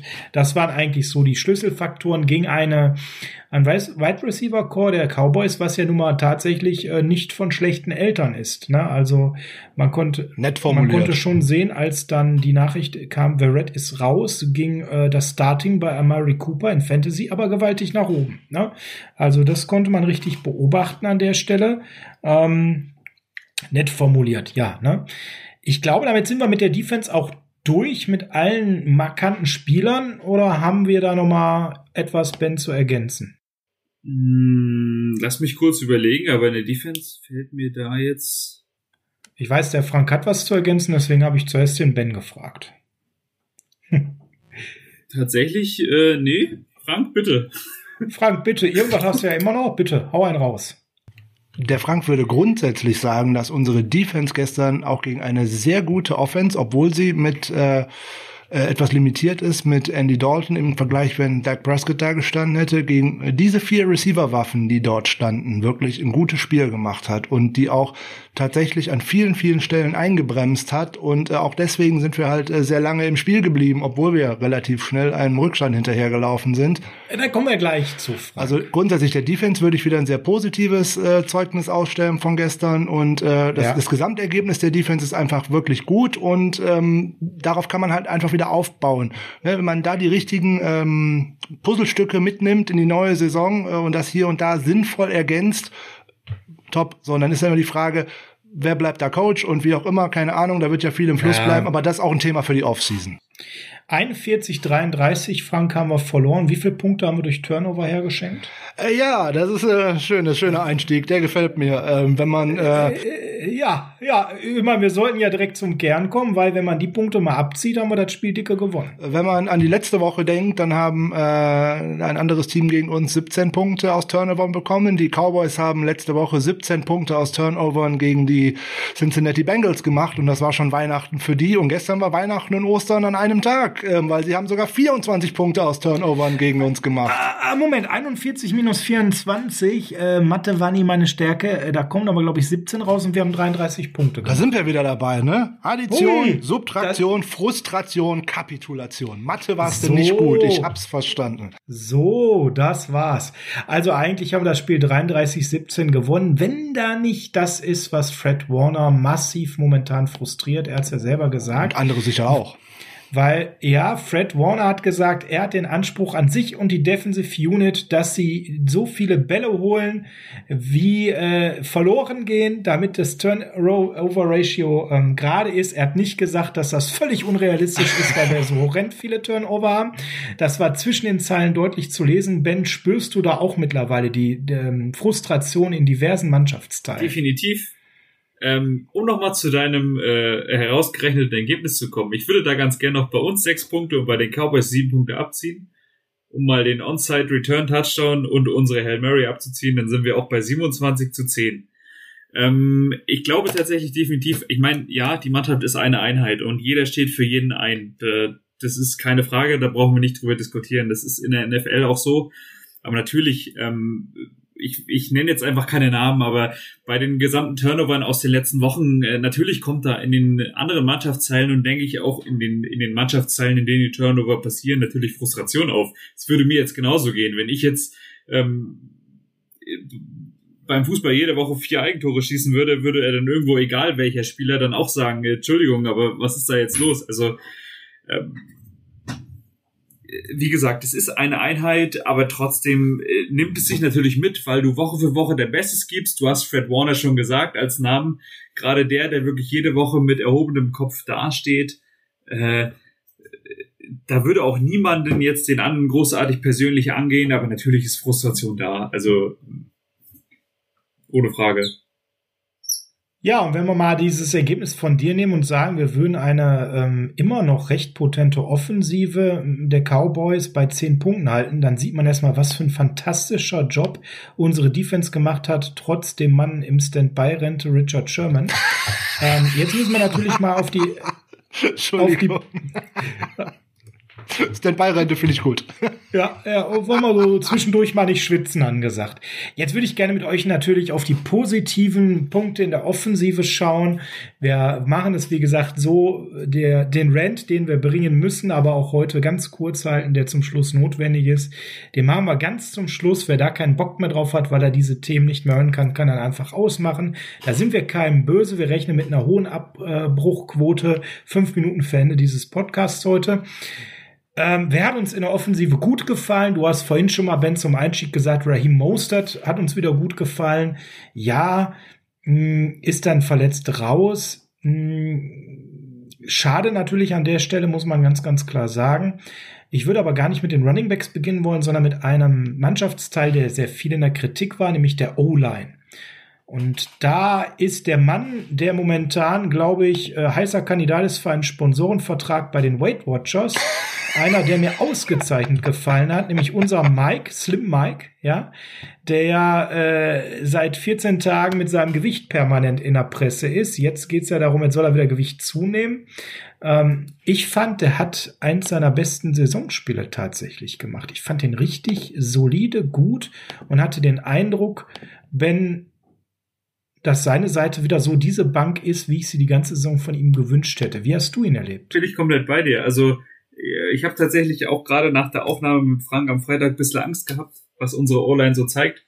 Ähm, wir, haben, wir haben zwei Sacks zugelassen. Ähm, vollkommen okay, würde ich jetzt mal sagen. Natürlich zwei Sacks, okay, sind zwei Plays, die du verlierst, aber zwei Sacks im ganzen Spiel gegen diese Cowboys D-Line sage ich vollkommen okay. Und gerade über Mike McClinchy äh, solides Spiel. Also wie du sagst, ähm, das hätte ich ganz gerne von Anfang der Saison für jedes Spiel gesehen was leider nicht so der Fall war. Über Teile der Saison habe ich mir gedacht, ja, kommt da noch was oder war das ui, schon alles? Ui. 83er Offensiv Grade, 92,6er Run Blocking Grade, das ist absolut elitär. Ja, im Pass Blocking eine 55,1 äh, kann man auch anhand der Statistiken absehen, aber wie gesagt, er strahlte für mich wieder was anderes aus an der Stelle. Ähm, ben, wer war denn für dich noch eine positive Erscheinung in unserer O-Line? In der O-Line war für mich alles positiv, außer eine Position, aber die haben wir am Freitag schon thematisiert. ähm, ich fand die O-Line generell sehr gut, weil Mullins auch einfach Zeit hatte, um ein bisschen zu schalten und walten. Weil das, weil genau das, das ist, was er braucht. Und er, er, er bringt da genau dann schlechte Plays, wenn er unter Druck kommt. Das, ja, da, da wollen wir gar nicht drüber reden. Das ist für die letzten fünf Minuten. Ja, du hast jetzt schon den Namen genannt. Das war schon grenzwertig. Aber ah, dann dürfen ja. wir auch nicht. Äh, äh, bitte, die letzten fünf Minuten, ja. Nicht mal den Namen. Okay. Aber dann so volle Pulle auch mit schlimmen nee, Wörtern sagen. Moment, ja? ich, ich will ja gar nichts festschalken, aber ich meine, also ich, ich habe es auch während des Spiels zum, zum, zum Frank geschrieben. Ähm, ich fand, dass unsere O-Line äh, wirklich verhältnismäßig wirklich gut ausgesehen hat. Ja, und da würde ich ganz gerne direkt wieder Trent Williams in den Raum werfen. Und da sind wir dann wieder bei Evaluierung, neue Saison und au, au, au, der wird teuer. Mittlerweile, Frank, lese ich so Kurse von 20 Millionen. Er muss der bestbezahlteste O-Liner werden. Oh, bei dem Alter, da kriege ich Bauchschmerzen, aber leistungsmäßig bringt er es ja definitiv, Frank. Wieder eine absolute Top-Performance und die, er ist ein Top 3 ähm, Left Tackle in dieser Saison, ja. Und ähm, ja, das wird teuer, oder? Ja, zum einen ist er das nicht nur in dieser Saison, sondern in seiner ganzen Karriere. Ja, aber ähm, diese Comeback-Saison, ne, das ist es ja jetzt. Ja, hier musste man auch so etwas sagen wie, äh, leider gibt es auch so einen Spieler wie äh, Alex Smith aus seiner Sicht, weil er wäre sonst auch ein guter Kandidat für den Comeback-Player of the Year, nach dem, was er so tatsächlich hinlegt jede Woche. Ja, äh, Trent Williams ist äh, aus meiner Sicht, ich habe es am Freitag schon mal gesagt, äh, das eigentlich das Off-Season-Ziel für die 49ers, das Free Agency-Ziel Nummer eins. Egal, wer da auf Quarterback spielen soll, habe ich keinen Left Tackle, ist das völlig egal, wer dahinter steht, der wird nämlich plattgewalzt. Und das bringt uns direkt zu der Überleitung zu dem, den wir am Freitag auch nicht auf der Rechnung hatten für den Starting-Posten des Right Guard, wenn ich mal ganz ehrlich bin. Äh, als ich das Interview am Freitagabend äh, gelesen habe oder Freitagnacht gelesen habe, dass Justin School auf äh, Right Guard startet. Da habe ich ja, gedacht, wir wollen auch noch okay. über die positiven Dinge ja, ja, sprechen. Ja, ich äh, komme auch wieder zurück. Ähm, oh, Gott sei Dank. Ich komme wieder zurück. Äh, wenn ich mir nur Justin School für nächste Saison auf Left Tackle vorstelle, dann bin ich wieder oh bei Gott. dem, was ich zu letzter Woche gesagt oh habe. Oh Gott, der hat den Bus nicht gesehen und ist dann platt. Das ist doof. Das geht gar nicht. Ähm, das ist keine Option. Also dann ist Lama Jackson nicht mobil genug, um wegzurennen. Also das wäre ganz furchtbar. Äh, grundsätzlich zum äh, O-Line-Play. Ich war auch überrascht, wie gut diese Line gesehen hat, äh, gestanden hat. Äh, McLintry war top of the pops im Run-Blocking mal wieder. Das kann er einfach. Er hat uns leider eine böse Strafe eingebracht mit den 15 Yards. Die waren doof, aber die kann halt mal passieren im Zweifel des Gefechts. Die muss ich auch hier und da mal hinnehmen. Ähm, er hatte das Problem, dass auf seiner Seite, nämlich er hat mal wieder einen anderen gespielt an seiner Seite, nämlich der Right Guard ist ja sozusagen die, das, das Wechselnde in dieser ganzen O-Line die ganze Saison schon über. Und diese Harmonie, die sich inzwischen zwischen Tomlinson und äh, Williams entwickelt hat auf der anderen Seite, weswegen wir darüber eigentlich auch immer so gut laufen können, die fehlt auf dieser Seite halt schlichtweg und ergreifend. Und wenn du dich gar nicht nur auf deinen Gegenspieler kon äh, konzentrieren kannst, sondern immer so mit einem Auge nach links gucken musst, was macht denn dein Nebenmann, musst du dem helfen, treffen. Hm. Ja. So, alles schwierig. So, das, deswegen, und er hat noch ein zweites Problem. Das ist nicht zwangsweise sein Gewicht, sondern das, was man von außen von ihm erwartet wird, wie er denn zu spielen hat und wie sein Coaching-Staff erwartet, dass er spielt. Das sind zwei völlig verschiedene Paar Schuhe und diese Innenwirkung und Außenwirkung, die kommt einfach nicht zusammen. Ja, vielleicht kann man da direkt in einem Abwasch sagen, sagen wir Trent Williams, sagen wir auch Laken Tomlinson, weil die Leistung auseinander zu dividieren macht gar keinen Sinn. Die waren beide hervorragend. Die linke Seite war eine Bank. Dann könnten wir vielleicht, bevor wir über die Baustelle rechts sprechen, mal eben kurz auf Center blicken, Ben, oder? Daniel Brunskill, wer hat dir gefallen? Gut, ich meine, sich da dieses Jahr auf eine Center-Position einzustellen, äh, wissen wir selber, ist äh, nahezu unmöglich, weil wir gefühlt jede Woche jemand anders da sehen. Aber auch er spielt in dieses komplette O-Line-Play von der von von dem gesamten Spiel mit rein. Die O-Line hat gut ausgesehen. Äh, klar, wenn man dann wieder anfängt, über die Mitte zu laufen, äh, haben wir schon thematisiert solange es nicht über Juicy ja. ist, weil das ist nochmal ein, ganz anderes Thema, weil so Fullback-Runs äh, gerade für ein Jahr klappen dann schon. Schön Aber ähm, Football, ja. Smash Mouse ja. Football. Yes. Wir, wir haben es am, Fre wir am Freitag gesagt, bleibt bei den Basics. Das war dann teilweise zu sehen. Und ähm, Daniel Brunskill ähm, in meinen Augen solide oder also ja, ich bin tatsächlich so ein bisschen überrascht, wenn ich mir die Statistiken ansehe, gerade die Football, Pro Football Focus Grades, kommt da mir ein bisschen zu schlecht weg, oder Frank?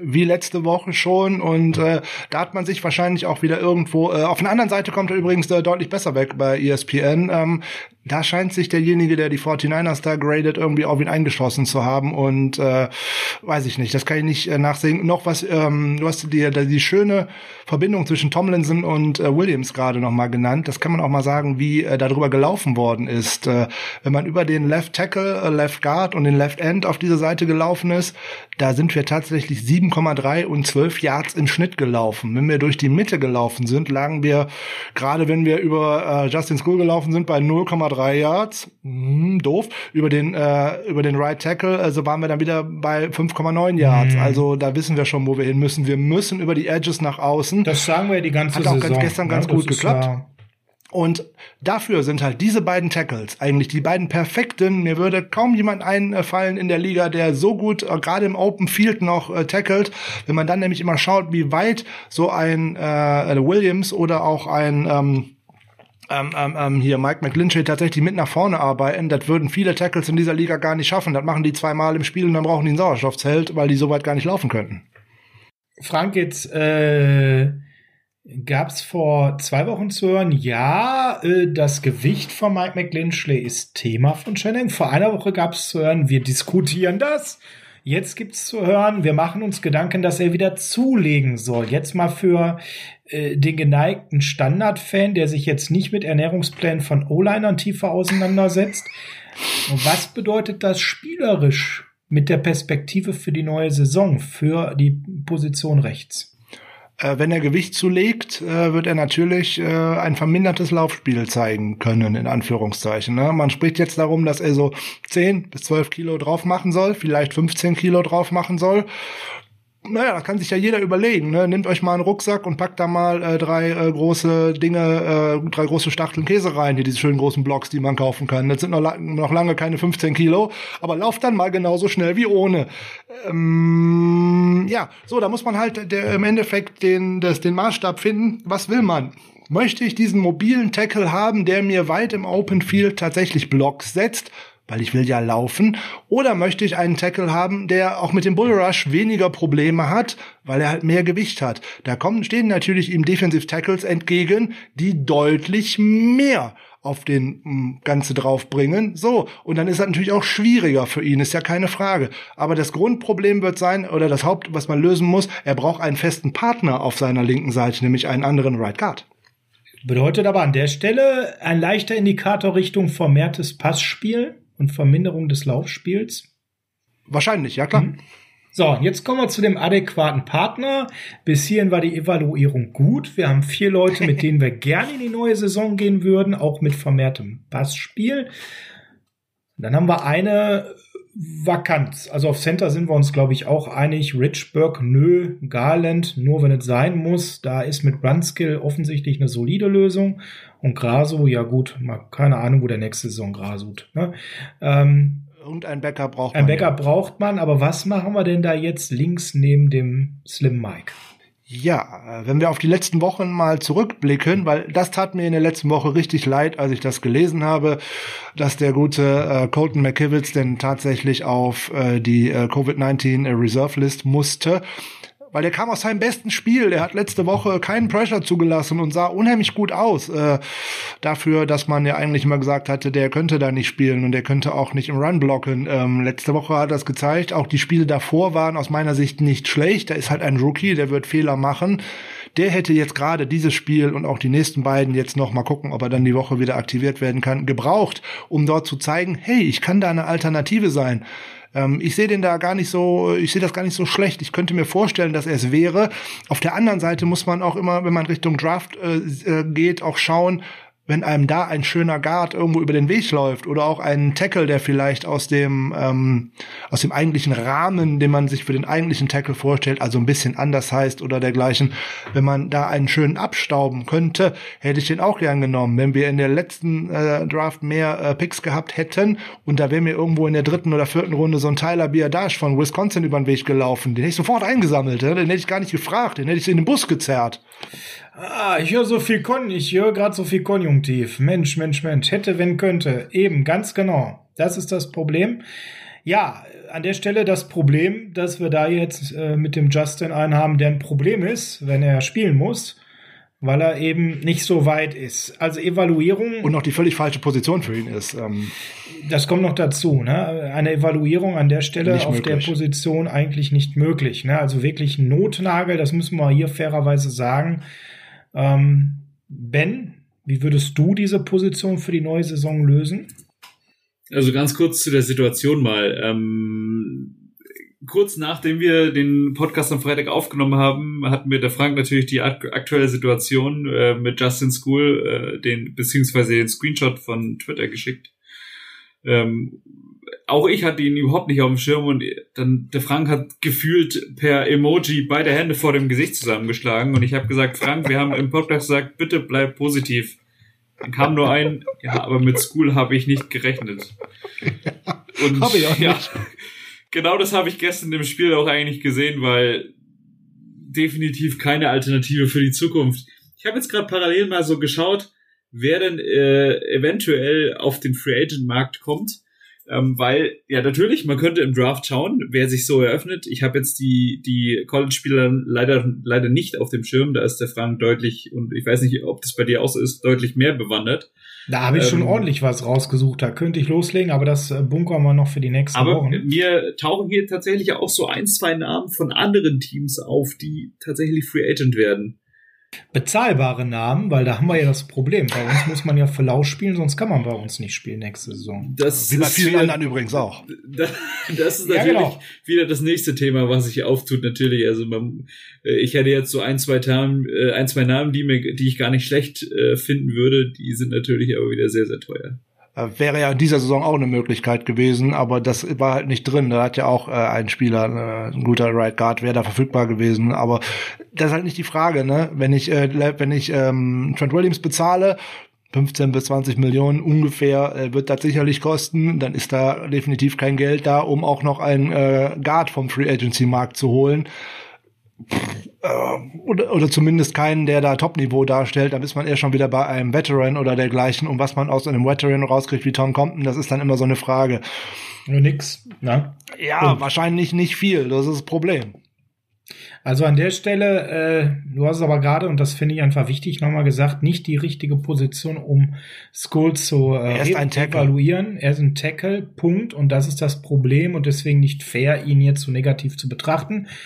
Colton McKivitz für mich jemand, Lock nächste Saison. Ne, nicht nur, dass er Vertrag hat, sondern dass er, ja. und da bin ich jetzt mal bei dem, was Frank und Ben heute schon gesagt haben und auch meine Meinung ist, wir haben zu wenig Entwicklung diese Saison bei vielen Spielern gesehen.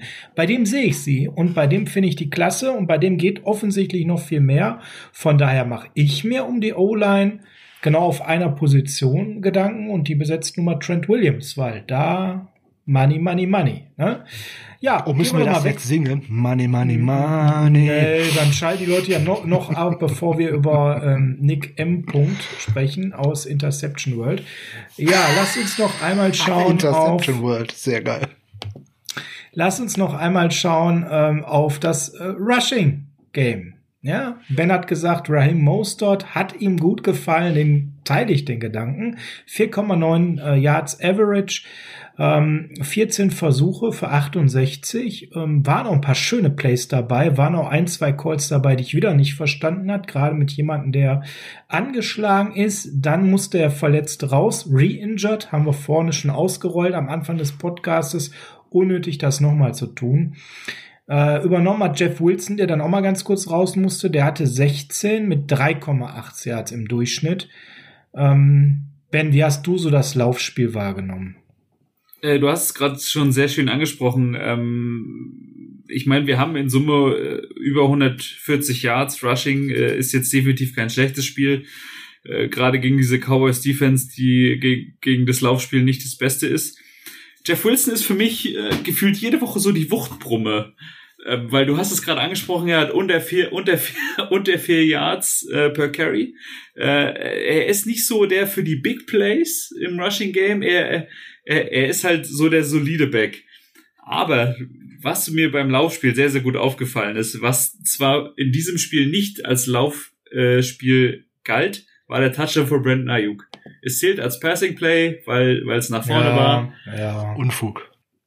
Unfug, wirklich. Das ist ja, Statistik. Aber ja. ähm, für mich äh, hat mir sehr, sehr gut gefallen. Das war halt für mich auch so ein, so ein, so ein, so ein Geistesblitz im Playcalling mal wieder. Weil ja, wir haben, wir, mal. Wir, wir, genau, wir sprechen es ja immer wieder an, gerade diese, diese Motion Runs.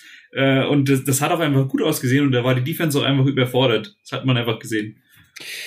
Ähm, zwei Sachen würde ich gerne noch ergänzen. Tevin Coleman war auf dem Feld, genau bei vier Snaps mit drei Versuchen für 3,7 Yards. Ben, wie hat er auf dich gewirkt? Ja, wir haben es ja auch am Freitag schon thematisiert. Er ist halt Ergänzung. Also ja, okay, wir stellen ihn jetzt mal aufs Feld, damit er mal wieder das Grün sieht, aber wirklich äh, Benefit äh, erwarten wir jetzt nicht von ihm. War so mein Eindruck. Ähm, wenn er denn mal das Grün sieht, das ist ja auch wieder ein schönes Stichwort, weil da hätten wir ja eigentlich grundsätzlich noch jemanden, nämlich Jarek McKinnon.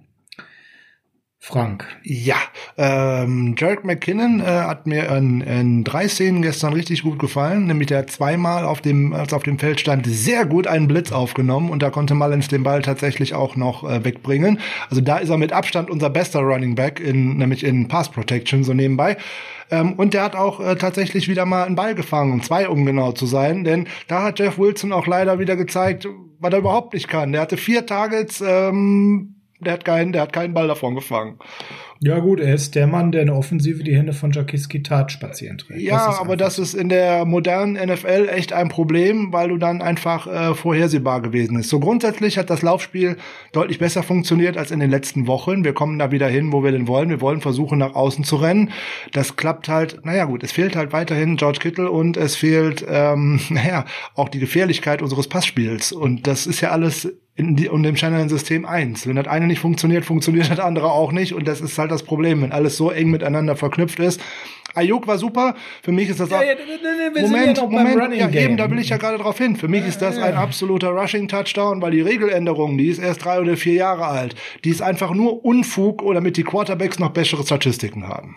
Ja, es ist ja nun mal eine Quarterback, eine Passing, eine Statistik. Aber sie ist Unfug. Ist totaler Unfug eine Serie ist gerissen, die ich persönlich ziemlich beeindruckend fand. Ähm, immer wenn wir mehr als 30 Mal gelaufen sind, haben wir seit dem 28. Oktober 18 gewonnen. Das waren 14 Spiele hintereinander der Fall, wo wir 30 Mal oder mehr gelaufen sind. Wir hatten 36 äh, Rushes äh, für 150 Yard. Ähm, das war nicht schlecht, das war aber an der Stelle eben nicht gut genug. Und äh, damit ist jetzt diese Serie von 14 Siegen im 15. Spiel leider gerissen. Zeigt aber auch einfach, dass wir da im Gesamtpaket Offensive, Kombination mit Quarterback und Passing Play nicht so aufgestellt sind, dass das Rushing-Spiel voll aufdrehen kann und zu Tevin Coleman meiner Meinung nach washed, den werden wir eben auch nicht mehr wiedersehen. Nein, der hatte wieder zwei gute Szenen als Gunner gestern in den Special Teams, aber ansonsten hat er seinen Wert einfach verloren. Dass man Jared McKinnon gar nicht einsetzt, weil den könnte man zum einen auch noch günstig wiederbringen und man hätte tatsächlich auch mal eine Passing-Option, das verstehe ich im Moment so gar nicht. Aber okay. Der scheint ja irgendwie, Frank, ähm, sehr, sehr müde Beine zu haben. Nachdem er diesen harten Workload am Anfang der Saison hatte, haben wir den danach ja quasi gar nicht mehr gesehen. Und er scheint körperlich überhaupt nicht mehr richtig in die Spur zu kommen. Ich meine, jetzt hat er immerhin wieder 14 Snaps. Da war er schon mal wieder deutlich drunter, aber es ist schon irgendwo ein Rätsel, weil man sieht ja immer wieder sein Potenzial aufblitzen. Klar wissen wir auch, was er nicht kann. Er ist kein Typ, der durch die Mitte mit dem Kopf vorausrennt. Gar keine Frage, aber er kann Bälle sauber fangen. Er ist ein, jemand, der auch mal einen schönen Cut setzen kann. Er ist jemand, der auch mal ein bisschen mit den Augen faked, was ich sonst auch eben wenig sehe aus dem Backfield. Und, äh, und er ist ein guter Blocker. Ein guter Blocker, genau, hast du ja auch gerade gesagt. Für mich ein Rätsel an der Stelle, werden wir nicht lösen. Gucken wir auf den nächsten Bereich, der noch einigermaßen Spaß macht, bevor wir auf zwei Bereiche gucken, die gar keinen Spaß machen. Ähm, nämlich das Wide Receiver Game. Das war in der Form zumindest ein Highlight, dass wir sagen können, äh, Brent Ayuk ist ein toller First Round Pick, denn der hat das nächste mega Spiel gehabt. Neun Catches, 73 Yards, ein Touchdown bei 13 Targets. Ähm, das vierte Mal in fünf Spielen, dass er Double-Digit-Targets hatte. Äh, ganz klarer Go-To-Guy. Natürlich jetzt umso mehr dadurch, dass Debo raus ist.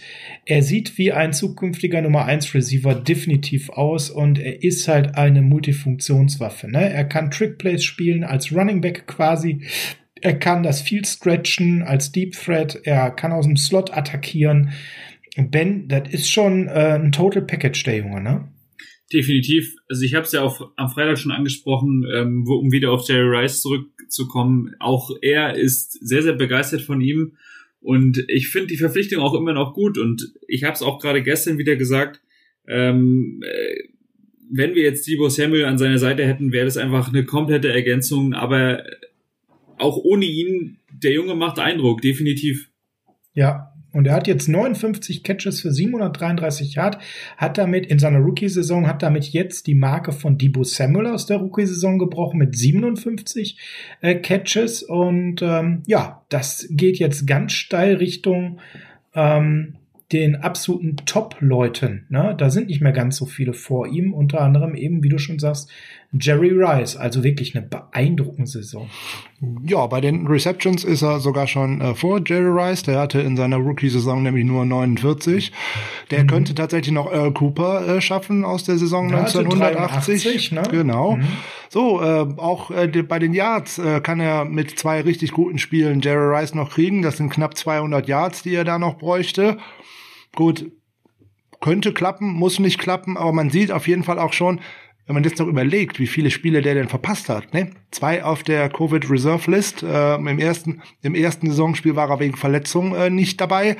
Ist dann auch langsam in die Saison gekommen, weil er dummerweise in der ähm, in der, im Training Camp ja auch eine Hamstring-Verletzung hatte und dort drei Wochen nicht trainiert hat. Also ne, die Saison hätte auch noch deutlich besser kommen können und insbesondere mit einer schönen Offseason dabei, wenn da Mechanismen sich richtig eingrooven, dann wäre der wahrscheinlich auf einem Justin Jefferson Niveau oder so. Da fehlt ja auch gar nicht so viel. Ja, den holt er ja gerade quasi ein, ne? Weil Res äh, Jefferson spielt weiter okay, stagniert aber so ein bisschen auf hohem Niveau.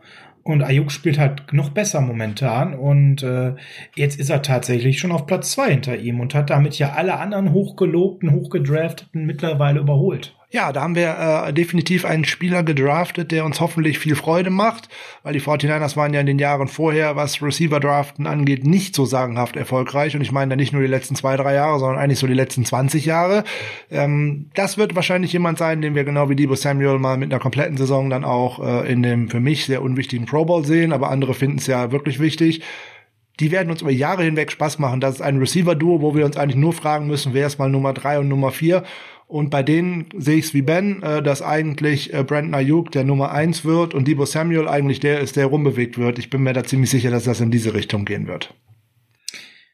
Ben, jetzt äh, sind Frank und ich für eine gewisse Meinung über Kendrick Bourne bekannt. Deswegen halten wir beiden uns einfach mal vornehm zurück und mich würde mal interessieren, Was ist dir zu Kendrick Bournes Spiel aufgefallen? Auch einer, den wir evaluieren müssen. Wir brauchen hinter Debo und äh, Brandon einen soliden Wide Receiver 3, wo wir uns, glaube ich, einig sind, das ist nicht River Crawcraft.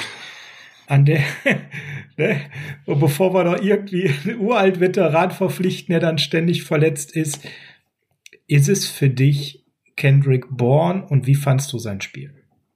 Ja, gute Frage. Also tatsächlich das Wort solide in, in einem Satz mit Kendrick Bourne äh, ist sehr, sehr schwierig. Du hast es vorhin schon angesprochen, sein, seine oder beziehungsweise seine Persönlichkeit außerhalb des Spiels, gerade auf Social Media, beeinflusst gerade auch sein Spiel. Weil auch in meinen, in meinen Augen, beziehungsweise das, was ich von ihm sehe, ist seine Social Media Präsenz. Ähm, da ist er für mich mehr präsent als auf dem Feld, weil er fängt, also er, er, er, macht einfach zu wenig auf sich aufmerksam, beziehungsweise dadurch, womit er auf mich auf, auf sich aufmerksam lässt, äh, macht, ist mit Ball, Bälle fallen lassen. Also gestern mal nicht. Ja. Also das war genau das, ja, was gestern, gestern nicht hat war. auch Richie James Bälle Ja. gefangen, mal von dem Fumble beim Oh. beim beim Punt Return abgesehen. Also Moment, nee, nee, nee, nee, nee, Moment, Moment. Also ich bin immer noch der Meinung, ähm, für mich ist es kein Nummer drei Receiver. Also zumindest kein guter Nummer drei Receiver. Wenn ich mir andere NFL-Teams anschaue, wenn die da an Nummer drei stehen haben, gerade äh, zum Beispiel jetzt, ja, wen habe ich jetzt als Beispiel? Sag ruhig Dallas. Ja, Dallas wollte ich gerade nicht nennen, weil die ein sehr, sehr gutes Receiver-Core haben, aber mh, wer fällt mir jetzt ein? Die Seahawks mit David Moore oder äh, ähm, Carolina. Tampa. ja, Carolina auch mit drei guten Receivern. Also nee, äh, in, in die Riege stelle ich Kendrick Bourne definitiv nicht. Also ich würde mir schon wünschen, dass man da jemanden holt. Ich habe jetzt auf die Schnelle kein Beispiel, aber vielleicht findet man jemanden im Draft. Ja, das wäre ja möglich. Ne? Also ich meine, jetzt muss man dazu sagen, der hatte tatsächlich äh, 86 Yards, aber gut, lass uns mal die 49 Yards von CJ abziehen. Genau das, genau das. Dann sind wir bei der Wahrheit, weil 4 von 4 für 86 liest sich nach einem Bombenspiel ein Touchdown. Jo, wir rechnen mal das eine völlig unsinnige äh, Play da am Ende noch raus. Dann sieht die Welt ganz anders aus. Dann haben wir da nicht 4 für 4, sondern 3 für 3 stehen. Das liest sich immer noch gut. Aber der Touchdown ist weg und von den Yards gehen mal eben 49 Yards weg und dann sind wir da bei einer Ausbeute von 37 Yards, was dann Und da sagst du, du bist nicht gut in Mathe. Danke. Äh, was dann, was dann okay ist, also das wird natürlich durch das eine Play auch wahnsinnig verzerrt, deswegen sieht er auch in den Statistiken viel besser aus. Ich glaube, Frank hat das gesagt, was wichtig war, der hatte keinen Drop. Aber wenn wir damit schon zufrieden sind, dann bist du ja auch bei unserer Meinung, er ist keine Nummer drei. Wen haben wir noch gesehen äh, im Receiver Core? Und äh, den Namen habe ich gerade schon genannt, äh, River Crawcraft. Zwei für zwei, beide gefangen für elf Yards. Frank, bisher konntest du nicht viel Positives an ihm entdecken. Hat sich das geändert? Ben, siehst du das anders? Sehe ich definitiv nicht anders. Dann sehe ich lieber unseren Fullback, unseren Running Back oder unseren zweiten Tight End über ihm im Passing Game. Ja, also äh, zwölf äh, Total Snaps und er hat wieder nicht auf sich aufmerksam gemacht. Ne? Und äh, ja, ich glaube, da können wir einen Haken dran machen, den brauchen wir nicht weiter evaluieren. Aber wir haben ja noch ein bisschen was da zu besprechen im Receiving Core, wenn wir das mal auf die Tight Ends erweitern. Denn da gab es zwei Sachen und äh, bei dem einen würde ich jetzt wieder. Stopp! Was? Richie Ja, da James. doch gleich zu. Nee, das mit dem Special Team, da reden wir mal ganz zum Schluss Okay, drüber, nämlich okay. vor äh, Nick Mullins. Weil D dann lösen wir das raus. Dann machen wir das so. wir reden nur über seine Receiving-Qualitäten von gestern. Okay, dann können wir ja jetzt reden. Ja, weil jetzt hat er zwar tatsächlich äh, vier von sieben Targets gefangen, aber da war ein Play dabei, wo er genau zeigt, warum er nicht in diese Liga gehört. Da, da wirft Mullins in seine Richtung und der Doofmann bleibt stehen, anstatt dem Ball entgegenzugehen und gibt seinem Gegenspieler die Möglichkeit, das Play zu machen. Läuft er Mullins noch ein Stück entgegen, fängt er den Ball und er hat keiner, der Gegenspieler hat keinerlei Chance, das Play zu machen. Das wäre auch wieder ein First Down gewesen. So haben wir es wieder weggeworfen. Es war nämlich wieder ein dritter Versuch. So, und diese Sachen ist jetzt sein drittes NFL-Jahr, die kann er einfach nicht abstellen. So, und damit ist das eigentlich erledigt. Irgendwo auf dem Feld stehen zu bleiben und auf einen Ball zu warten, dann kann mein Gegenspieler immer die Lücke, die Separation, die ich mir erlaufen habe, schließen. Das geht nicht. Er muss in Bewegung bleiben ohne Wenn und Aber. Das gilt auch für Kendrick Bourne. Ich erinnere an das erste Spiel gegen die Cardinals. Der bleibt fast fünf Minuten in der Endzone stehen, bis ihn der Safety zugelaufen hat, dass Garoppolo dem Safety, äh, dass der den Ball noch wegschlagen kann. Läuft er nach vorne, ist es auf jeden Fall ein Foul und du stehst an der ein Yard Linie. Das lernen die einfach nicht und damit disqualifizieren sie sich, um weiterhin auf dem Spielfeld stehen zu dürfen. Ja, da fehlt Football-Intelligenz. Ja, das ist so einfach. Fertig. Ja. Ich würde aber ganz gerne äh, danke dafür. Da können wir über ihn unfallfrei sprechen. Ich würde ganz gerne zur Evaluierung noch einen kurzen Blick auf die Titans werfen, ähm, weil auf der einen Seite klar, John Reed hatte wieder seine Stärken im Passing Game, das klar, kann man Haken dran machen, brauchen wir nicht groß drüber reden, unspektakulär.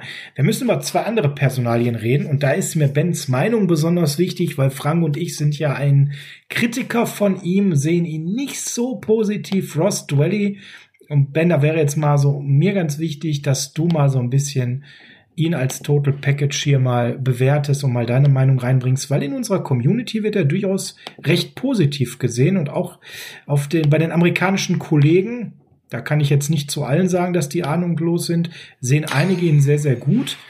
Ähm, was hältst du von dem?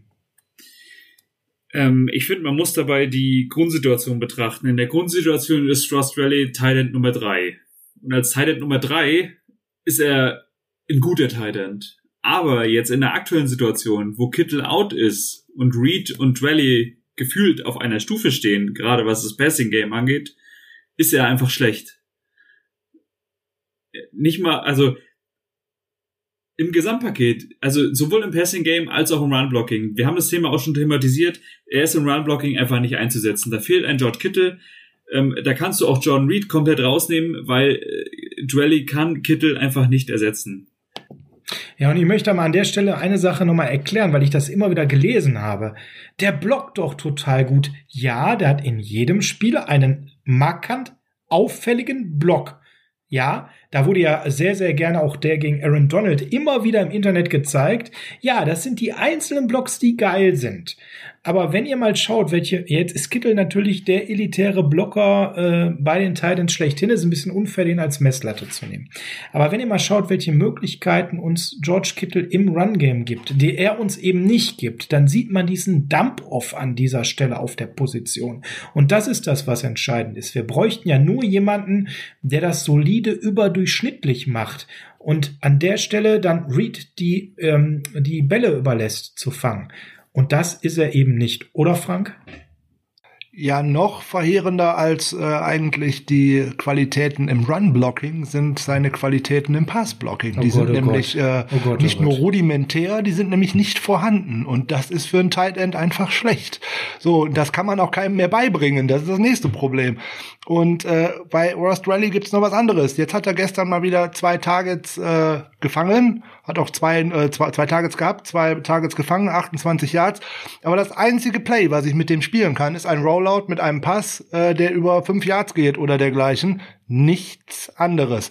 Und der hat einfach nicht die Field Vision, das merkt man. Und das nächste Problem ist, das klappt auch nur alle zwei Wochen, weil in der einen Woche fange ich beide Bälle und in der nächsten Woche lässt er beide fallen. Und er ist jetzt auch nicht derjenige, der da aus der Coverage äh, Separation durch Geschwindigkeit äh, generiert. Nein. Nein. Auch nicht. Der ist gecovert und entweder klappt das dann oder nicht. Ja, so sieht's aus, ja. Ja, und das ist ja auch ein sehr vorsehbares Play, gerade so, wie wir jetzt aktuell spielen. Aber an der Stelle müssen wir über eine positive Erscheinung sprechen zu meiner größten, tiefsten Traurigkeit. Ich habe das Spiel ja komplett in äh, schwarzer Kleidung gesehen. My Guy Charlie Werner auf Covid-19. Ich habe kurz überlegt, ob ich das Spiel überhaupt gucke, aber ich habe gesagt, doch, es sind meine 49ers. Sie sind es auch ohne Charlie Werner. Kein Charlie Werner war die Chance für Daniel Helm, unseren Running Gag in dieser Saison, Frank. Raub auf die Practice Squad, runter von der Practice Squad. Wir haben am 30. Mal aufgehört zu zählen. Ben, wie hast du denn Daniel Helm gesehen? Kurz gesagt, gar nicht. Kurz gesagt, gar nicht. Jetzt geben die Statistiken her, dass der ein überdurchschnittliches Spiel hatte. Und zwar gut im Pass-Blocking, noch etwas besser im Run-Blocking. Frank, so dein erster Eindruck von Daniel Helms 21 Snaps. Jetzt haben wir mal was von ihm gesehen. So, sagen wir mal so. Er ist für äh, den geneigten Fernsehzuschauer recht unsichtbar. Aus einem ganz einfachen Grund. Er hat keinen, äh, keinen Snap gesehen, in dem er mal Ziel war oder in dem er eine Route gelaufen ist. Ganz genau. Der war in 17 äh, Plays auf dem Feld. Zwei davon waren Passblock, die waren gut und 15 im Run-Blocking. So, und ähm, da habe ich deutlich bessere Ansätze gesehen im Run-Blocking als bei einem Rost Valley. Und äh, weil der bringt die richtige Technik mit. Ne? Der ist nicht nur groß und steht im Weg, sondern der setzt seine Hände ein. Also da ist es ganz interessant, sich tatsächlich mal fünf Minuten Zeit zu nehmen und im Laufe der Woche, auch wenn man das Spiel verloren hat, ähm, sich nochmal den Coaches-Film anzuschauen und dann zu schauen, wie der auch da steht und wie der mit seinen Füßen arbeitet, wenn er blocken muss. Bei Dwelly sind die Füße auf dem Boden, der macht nix und der hat hat seine Beine die ganze Zeit in Bewegung und arbeitet daran. Der arbeitet am Gegenspieler. Der steht nicht da wie eine Parkuhr, der arbeitet am Gegenspieler. Winkel. Ganz wichtig, bevor ich es vergesse, Winkel. Genau. Wenn ihr euch das anschaut, vergleicht mal die Art des Blockings zwischen Dwelly und Helm auch von den Winkeln.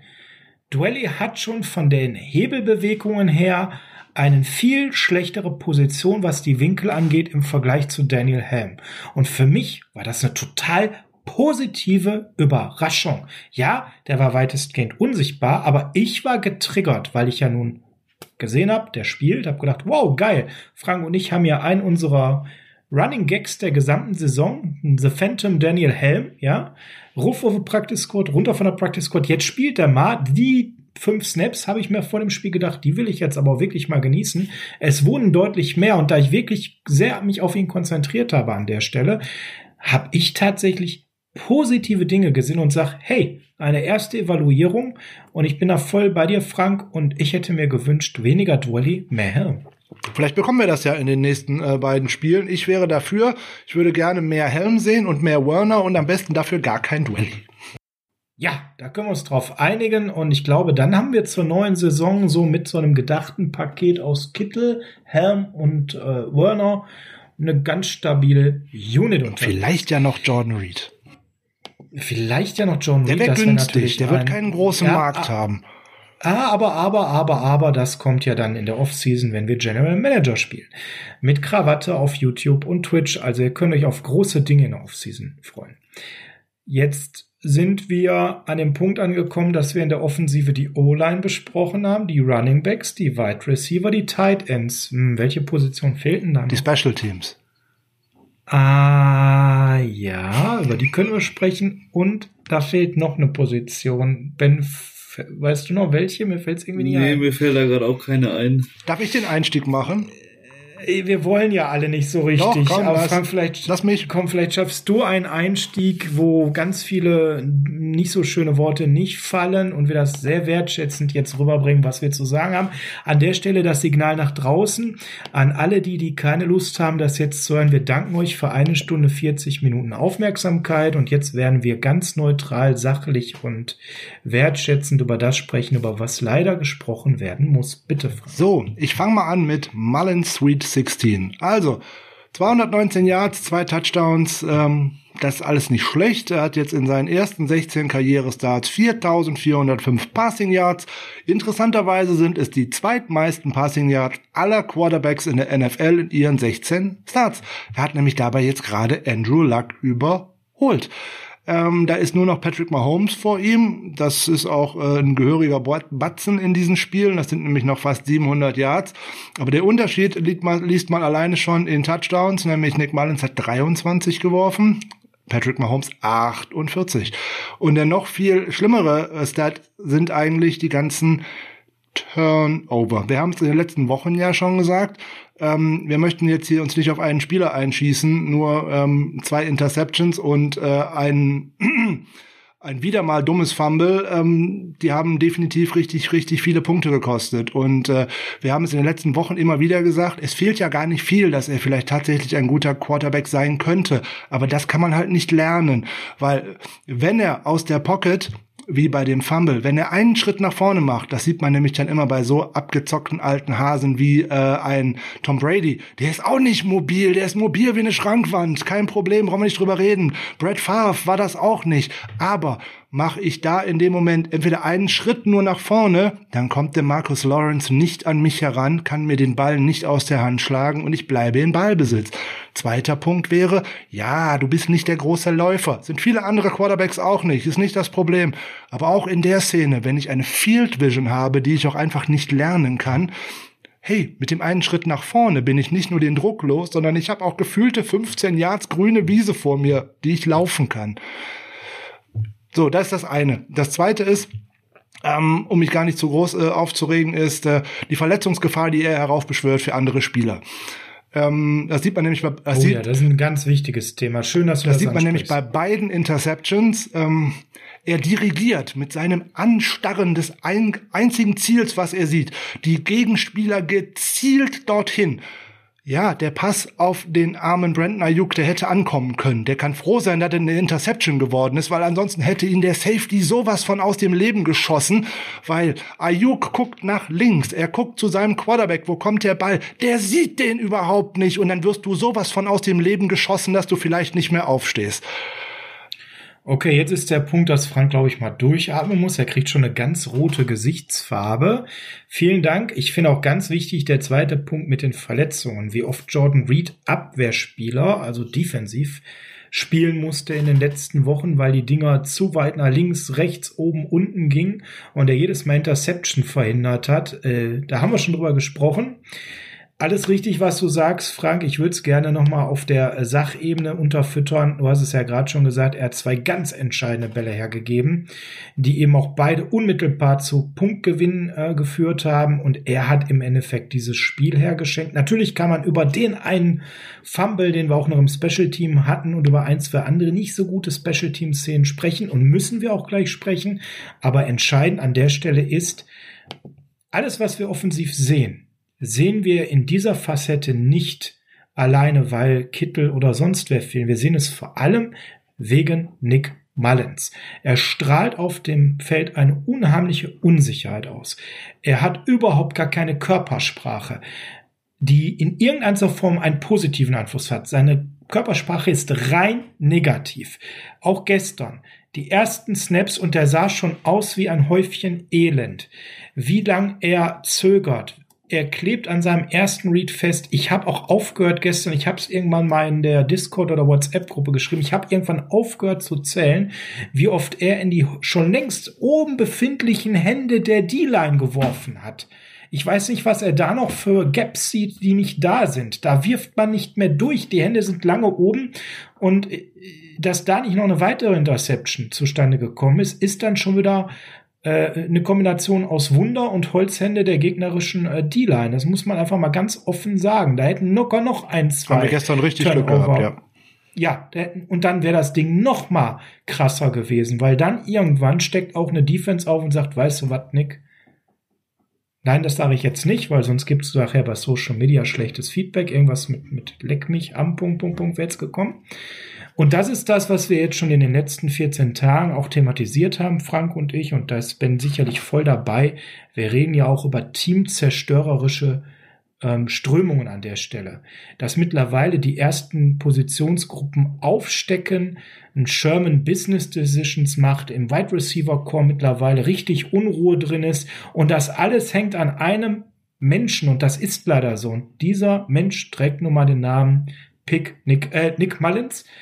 Und deshalb ist es hier besonders schade, dass es so ist, wie es ist, weil ich möchte noch mal an der Stelle klarstellen, zwei Sachen sind mir wichtig. Erstens, alles, was wir hier besprechen, und ich denke, das sollte jeder mit klarem Verstand wissen, geht rein ausschließlich zu 100 Prozent um die sportliche Person, um den Sportler Nick Mullins. Ich kenne nämlich den Privatmenschen gar nicht.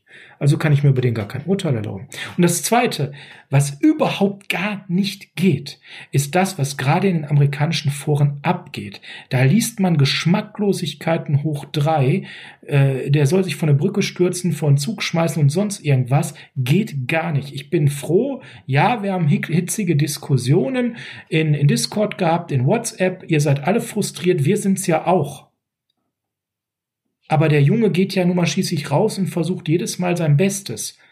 Und wenn ich dann sage, der spielt schlecht oder sogar noch schlechter als schlecht und für schlechter als schlecht kann ich dann miserabel sagen oder, oder furchtbar oder, oder, oder noch andere Worte. Dann mag noch ein Wort stark sein, aber es betrifft immer nur die sportliche Leistung. Ich persönlich bin sogar an dem Punkt, und jetzt kommt der Punkt, den ich ganz schade finde, ich habe Mitleid mit ihm als Mensch, weil er in einer Situation ist, wo er dem Druck offensichtlich nicht gewachsen ist, und wo der wie ein Häufchen Elend mittlerweile da ist und ich mir Sorgen mache, dass der auch daran so ein bisschen zerbricht. Und jetzt sehe ich zwei Leute nicken, einen wild gestikulieren. Eigentlich wollte ich am Ben abgeben. Ben, ist das okay, wenn ich Frank von seinen Schmerzen Bitte. befreien darf? Ja, ich komme mir gerade wie Sheldon Cooper vor aus der bekannten Fernsehserie. Ähm, da muss was raus aus den Hirnwindungen. Und zwar, äh, Sascha spricht mir da äh, gerade aus der Seele. Ich habe da gestern auch auf dem äh, Facebook beziehungsweise auf dem Instagram-Profil von ihm so Hinweise gelesen, so erhäng dich doch bitte und solche Sachen. Ey Freunde, das ist ein Mensch. Das ist ein Mensch mit Familie. Das ist ein Mensch mit Kindern. Was sollen denn die Eltern von dem denken, wenn da Tausende von Menschen dem den Tod wünschen? Mein Gott, das ist ein Footballspieler. Also bitte mal, was kann man da so alles anrichten? Also das geht ja überhaupt nicht. Man kann die sportliche Leistung kritisieren. Man kann sagen, das Niveau, was er zurzeit hat, das kann aufrecht unter einer geschlossenen Tür durchgehen und, und, und. Das geht sicherlich alles. Aber mach doch bitte den Menschen nicht so fertig. Der muss ja auch irgendwie weiterleben. So, bitte, Ben. Vollkommen richtig. Um, um auf deine gerade äh, getätigte Aussage aufzusetzen. Ich habe es dir heute oder ich habe es euch beiden heute schon gesagt ähm, gerade als Fan, es ist halt ein Sport, es ist ein Spiel. Wir sitzen vorm Fernseher und verfolgen dieses Spiel und hoffen, dass unsere Mannschaft gewinnt. Aber ganz ehrlich, es gibt deutlich wichtigere Sachen als das. Ich bin, äh, was den Ausgang der Spiele, gerade auch wenn sie negativ an, äh, sind, angeht, auch sehr emotionsgeladen. Aber gerade heute Morgen saß ich hier, genau da, wo ich auch äh, heute noch gearbeitet habe, war auch äh, relativ schlecht gelaunt. Da ich mir gedacht, so ganz ehrlich, es gibt wichtigere Sachen. Gerade jetzt, wir haben es angesprochen, in drei Tagen steht Weihnachten vor der Tür. Wir sind, äh, wir wollen die Zeit mit unserer Familie verbringen und genau das will Nick Malens auch. Und dann fühle ich es unter alle Sau. Und das, also Entschuldigung, für so Leute habe ich auch einfach 0,0 Verständnis. Ähm, äh, wenn man dann die Spieler persönlich angeht. Also ähm, äh, Sascha, du hast es gerade angesprochen. Ich glaube, dass tatsächlich äh, Teile der anderen ähm, ähm, also dass die anderen äh, Mannschaftsteile das langsam auch so sehen, beziehungsweise dass sie äh, auch erkennen, dass Nick Mullins einfach den Druck nicht standhält und dementsprechend spielen sie ja auch für ihn. Wir haben die O-Line schon angesprochen, die echt gut war aber er packt's halt einfach nicht. Aber dann den, den Menschen persönlich anzugehen, Entschuldigung, aber ähm, das geht, das geht einfach zu weit. Der geht ja nicht ja. da raus, um da sagen, ich ja. gehe, äh, ich gehe jetzt in das Spiel und denke, hm, heute mache ich mal vier Turn, heute mache ich mal vier Turnover. Um oh. Gottes Willen, ihr müsst euch das. Den Ayuk, den schicke ich heute mal ins Krankenhaus mit dem Scheißpass. Ne? Oh, oh, sch äh, schlecht. Man Pass. muss sich da bitte mal Folgendes vorstellen: Der Mann ist nicht gedraftet worden, hat es in die NFL geschafft. Das schaffen ohnehin nur ein Prozent aller Spieler, die am College College mal Football gespielt haben. Also ist das an sich schon eine Riesenleistung. Dass es jetzt zum NFL-Starter höchstwahrscheinlich nicht reicht. Okay, das haben wir jetzt in den letzten Spielen ähm, ausführlich äh, dargelegt bekommen. Aber der kämpft trotzdem um seinen Job. Ne, der hat seine Lieblingspassion, Football spielen, zu seinem Beruf machen können. Jetzt kämpft er darum, auch in den nächsten Jahren tatsächlich in dieser Liga bleiben zu können. So, der hat auch noch gar nicht das große Geld verdient. Ne? Der hat zwei, äh, eine Jahre auf, ein Jahr auf der Practice Squad verbracht. Die verdienen 12.000 Dollar die Woche. Ja, das ist viel Geld, aber im Vergleich zu anderen. Oh sagen, lass mich irgendwo bitte auf die Practice Squad. Aber ganz, aber nicht sofort. Jetzt, nee, Im Vergleich, ich meinte, Entschuldigung, im Vergleich zu den anderen NFL-Spielern. So. Ich trainiere auch mit. Ja, keine Frage, mache ich auch. Insbesondere, ich könnte die Coaches-Ansprachen hören. Das wäre super für den Podcast, äh, keine Frage. Ähm, nur, der kämpft halt auch um sein Leben. So und auch ein Spieler, der ein Leben lang äh, ein Backup in dieser Liga gewesen ist, wie jetzt zum Beispiel äh, der Clipboard Jesus, Charlie Whitehurst, meine Güte, der hat nie einen Hit abbekommen und stand immer mit dem Clipboard an der Seite und der hat trotzdem viel Geld verdient. So. Alles richtig gemacht, würde so ich sagen. So sieht's aus und äh, vielleicht ist es auch ein Weg für Nick Mullins. Der ist es kein Mann für die erste Reihe. Das ist so, äh, auch wenn man sich sein, sein Insta-Profil anguckt, das ist Schwieg mm. Schwiegersohn-Mate in Anführungszeichen. Ne? Den wollen und das ist der Punkt. Das ist der Punkt. Es ist kein Leader und wir brauchen momentan nun mal einen Leader, weil so diverse Leader weg sind. Ein Richburg, der ist ein Leader auf Center der ist weg. Ein Kittel, ein absoluter emotionaler Leader, der ist weg. Klar haben wir jetzt da noch einen Trent Williams rumlaufen. Klar, sicher, gar keine Frage. Aber guck mal auf die anderen. Ein Mostert, einer, der ganz spät Karriere gemacht hat. Ja, der auch wirklich jetzt an der Stelle nicht in der Lage ist, jetzt aus einer großen Erfahrung zum Beispiel äh, zu berichten. Viele andere, die neue Positionen spielen und mit sich zu kämpfen haben. Wir brauchen eigentlich in der Offensive dringend noch einen Leader. Ben. Definitiv richtig, aber um auf dem aufzusetzen, ich bin nicht mal der Meinung, dass äh, Nick Mullins für immer so ein Backup ist. Aber er wurde jetzt auch ins kalte Wasser geschmissen. Stellt, stellt euch mal vor, er sitzt jetzt zwei Jahre hinter einem Mann wie zum Beispiel Ryan Fitzpatrick dann kann aus dem auch ein ganz großer werden. Also, ähm, meint ihr nee, nicht? Nee, nee. Muss ich energisch dagegen sprechen, Sehe ich weil, ein bisschen anders, aber gut. Ähm, und da habe ich bei Frank, da habe ich bei Frank vorhin schon Schmerzen gehabt. Er hat es dann noch so erklärt, dass ich, dass ich da mitgehen konnte. Der kann Dinge nicht, die man nicht lernen kann. Das Spiel ist für den schnell, das Spiel ist für den chaotisch, das Spiel wird mit nicht mit jedem Spiel langsamer, wie es sein sollte und, und zugänglicher für ihn. Ihm fehlt Field Vision. Ihm fehlt total ähm, das Gefühl für Pressure. Ihm fehlt total das Gefühl für die Stabilität seiner Pocket. Und da fehlen so viele Basics, auch wenn ich auf die Fußarbeit gucke, auf den, auf den Körperstand, ja. Äh, Frank, du kannst das wahrscheinlich noch viel besser erklären als ich. Äh, das, das sind Fundamentals, die ganz, ganz stark ausgeprägt fehlen. Und er ist nun mal jetzt auch in einem Alter, wo es gar keinen Sinn mehr macht, so jemanden noch zu entwickeln. Das muss man harterweise, traurigerweise einfach auch sagen. Er galt bisher als High-End-Backup. Das würde ich sogar ein bisschen in Frage stellen und sagen, er ist Backup. Ob er High-End-Backup ist, nach dem, was er aktuell zeigt, mit ja immer noch einem Brandon Ayuk, mit ja immer noch teilweise einem soliden Laufspiel. Man muss sich einfach mal wirklich vorstellen, da kommen fünf, sechs Pässe anders an in diesem Spiel. Ne? Er wirft diese beiden Interception nicht, sondern er wirft vielleicht mal einen Ball ins Aus oder auf den Boden. Ja. Und er bewegt sich an der einen oder anderen Stelle, das, was Frank vorhin sagte, so ein bisschen anders, weil er es besser antizipiert, einen halben Schritt nach da, einen Körperschritt nach da, dann ist es gar nicht so schlimm, dass der so krass an einem Read klebt. Das haben viele Quarterbacks die noch nicht viel gespielt haben. Gerade die Rookies, da sieht man, dass Justin Herbert ist jetzt so eine Ausnahme, dass der nicht diese klaren Reads braucht, ja. Aber viele andere mit ganz wenig Spielen, die kleben nun mal sehr an ihren ersten Reads. Das sehe ich dann gar nicht als so schlimm an. Da könnte man ihm noch beibringen, ein bisschen zu verarschen, indem man nach links und rechts guckt, ja. Körper dreht, das sind Feinheiten, da könnte man dran arbeiten. Aber viele andere Fundamentals sind krass weit weg von dem, was man in der NFL braucht, oder Frank? Ja, Fußarbeit ist da ein richtiges Thema. Äh, Gerade wie du auch gesagt hast, mal äh, den Gegner zu seinem Receiver, zu seinem Target hinzuleiten mit seinen Augen ist ein Thema. Ähm, Ball Protection ist ein Riesenthema. Ähm, oh ja, das hatte ich ganz vergessen. So, jetzt das Problem an der ganzen Mullins-Geschichte äh, ist, ähm, da wird auch der Agent, ne, die wollen alle Geld verdienen, ähm, der wird ihm immer nur erzählen, was er für tolle Zahlen alles produziert. Ja, die Zahlen sind toll, rechne mal das vierte Quarter mit raus, dann sind deine Zahlen bescheiden. So, aber das, ne, der will ja für den aus das Beste rausholen und alles, da mache ich auch einen Haken dran. Ähm, warum stellt Shanahan ihn immer wieder auf? Das werden sich alle fragen. Ja, ganz einfach, weil es seine einzige Option ist zu gewinnen.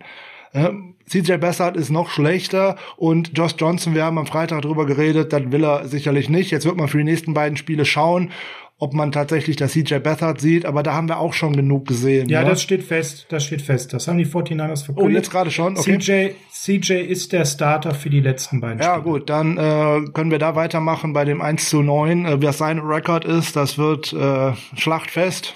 Weil, weil Nick Mullins, weil Nick Mullins an der Hand äh, verletzt. Ja gut, das war der Ausweg, den äh, zum Schluss des Spiels das ganze, äh, das dem ganzen geboten hat und äh, ja, ähm, Nick Mullins, ähm, ich wünsche dir für die Zukunft alles Gute, auch äh, als Backup vielleicht sogar bei uns, das mag sogar sein. Ähm, vernünftiger Preis, können wir drüber reden. Problem ist daran, ein Backup den plant man ja nie als Starter ein. Wenn man jetzt aber gesagt hätte, nur mal so rein hypothetisch, die 49ers hätten vor der Saison Andy Dalton als Backup verpflichtet. Oh scheiße, wir stünden in den Playoffs. Alleine mit einem soliden Quarterback-Play. Absolut, weil Andy Dalton diese zwei, drei Dinger eben nicht verbrannt hätte. und Spiel. vor allem bei Andy Dalton hat man gestern ein Lehrvideo gesehen, wie man tatsächlich Bälle in die Flat wirft auf seinen Wide Receiver oder halt auch auf seinen Running Back. Vielleicht kann das mal irgendjemand Nick Mullins zeigen und vielleicht auch mal unserem Quarterbacks Coach. Äh, ja, das, das wird man Nick Mullins nicht mehr zeigen. Ich würde an der Stelle wirklich auch das Thema Nick Mullins beenden wollen, weil wir wollen nicht noch mehr Emotionen schüren. Es war das letzte Spiel von ihnen in dieser Saison und ich vermute auch das letzte Spiel bei den San Francisco 49ers. Ähm, ich kann ihn mir nur in ganz gewissen Konstellationen in der nächsten Saison vorstellen, da CJ für mich gar keine Zukunft hat. Für mich immer noch fraglich, warum man Johnson nicht früher gebracht hat. Das wird gute Gründe haben, aber dann hat man halt ganz klar vor der Saison auch schlechte Entscheidungen getroffen mit den drei Quarterbacks im Quarterback Room. Da brauchen wir uns dann nicht weiter drüber unterhalten. Da hat man dann definitiv ins Klo gegriffen. Lass uns über Special Teams sprechen und bevor wir jetzt zu dem kommen, was in den Special Teams nicht gut war, und da waren markante Dinge nicht gut, gibt es zwei Dinge, die wir erwähnen sollten. Unbedingt. Der alte, der alte Mann, der hat einen Rekord aufgestellt, ähm, eine Schallmauer durchbrochen, die nicht so viele durchbrochen haben. Robbie Gold, 400. Ben, ist das nicht geil? Einer der wenigen bei uns, der immer als, als eine Bank gilt. Man muss ja auch die positiven Sachen sehen, das haben wir am Anfang schon gesagt. Robbie Gold definitiv eine der stets positiven Sachen. Auch noch ein netter Kerl, 400. Career Field Goal. Ähm, Frank und äh, irgendwie schade, dass auch er zur Disposition steht und das nicht wegen Alter oder wegen Leistung, sondern rein einfach, weil er wirklich teuer ist. Also ein äh, guter Kicker darf auch äh, deutlich was kosten, weil der bringt dir nämlich auch was, nämlich dass der auch tatsächlich Game-Winning Field Goals schießt. Äh, das kann Robbie Gold. Äh, Gerade die Windverhältnisse und auch die äh, Temperaturverhältnisse im Levi Stadium. Es ist ein sehr schweres Stadion, um dort zu kicken. Das haben schon sehr viele Kicker gesagt wie du richtig sagst, 400. 400. Field Goal äh, verwandelt. Damit ist er der elfte Kicker in der Geschichte der NFL, der das überhaupt einmal geschafft hat. Die davor werden schwer, da muss er noch eine gute nächste Saison spielen, weil davor. Oh, vielleicht auch noch zwei, ne? Also Janikowski und Elam sind 36 Stück entfernt. Genau, so und davor ist dann äh, Phil Dawson, der war ja auch schon mal bei den 49ers mit 441. Morton Anderson liegt auf Platz zwei mit 565, der war ja auch mal bei den 49ers. Und Adam Vinatieri, der ewige Adam, mit 599 vorne. So, außerdem hat er jetzt inzwischen 1729 Karrierepunkte. Damit liegt er auf Platz 15 in der NFL-Historie. Wow, also da mit Robbie Gold kann man arbeiten. Warum äh, kritisiert man an Robbie Gold äh, ein wenig rum oder tut man ja gar nicht? Warum steht er zur Disposition? Ja, weil die 49ers äh, bis nächste Woche vor Week 16 eine Entscheidung treffen müssen, ob Oh, genau. man eine äh, Option auf ihn zieht, dann wird ein äh, Großteil von seinem Gehalt für das nächste äh, Jahr ähm, schon äh, garantiert. Und äh, ich prophezeie euch, das wird die, das erste Signal der 49ers sein, wie sie sich für die nächste Saison aufstellen. Sieht man sich weiterhin als Contender? Wird man Gold zurückbringen? Wie sieht man eine Überbrückungssaison, ein Bridge hier oder vielleicht einen kleinen Rebuild? Wird man ihn nicht zurückbringen? Ja, und um das vielleicht mal besser einzuordnen, worum drucksen wir gerade herum? Robbie Gold ist der zweitbestbezahlteste Kicker der NFL aktuell. So, das heißt all in, dann tu fünf Scheine raus, und ich meine nicht 5000, sondern 5 Millionen. Dann ist er nächste Saison am Start. Ist er ein Top 3 Kicker? Vielleicht nicht mehr ganz, aber man müsste ja auch wieder Ersatz für ihn bekommen an der Stelle, wenn man Geld sparen will. Oder sagt man sich, hm, es ist so arg die Situation, wir sparen, wo wir können und wir gehen mit jemand anders. Wir versuchen einen anderen Kicker. Man sieht dann an den Vikings, sowas kann gehörig schief gehen. Oder an das vielen anderen Teams. Oder an vielen anderen Teams. Nur Justin Tucker verdient 250.000 Dollar mehr und das zu Recht, weil das dürfte der Beste in der Liga mit sein. Aber auch andere sehr, sehr gute kommen eben weit hinter ihm, ja, was eben das Gehalt angeht. Also er hat da ähm, die gesamte restliche Elite oder die relativ guten Kicker weit hinter sich und äh, was Frank sagt, eine ganz, ganz wichtige Entscheidung und einen ersten Finger zeigt für die gesamte nächste Saison hochspannend. Wir werden euch auch im Laufenden halten. Ben, was ist da so deine Bold Prediction? Sind wir mit Robbie nächste Saison oder geht er nach Hause nach Chicago? Also mich würde es natürlich freuen. Natürlich liest man immer wieder auch von seiner Seite aus, dass er auch selber persönlich wieder zurück nach Chicago möchte, langfristig. Aber es ist natürlich auch so, wir haben es letztes Jahr einmal gesehen, wo er verletzt war, ähm, im Hinspiel gegen die Seahawks, wo wir dann mit einem gewissen Kicker namens Chase McLaughlin äh, vornehmen, vorlieb nehmen mussten, der uns dann letztendlich das Spiel gekostet hat in der Overtime.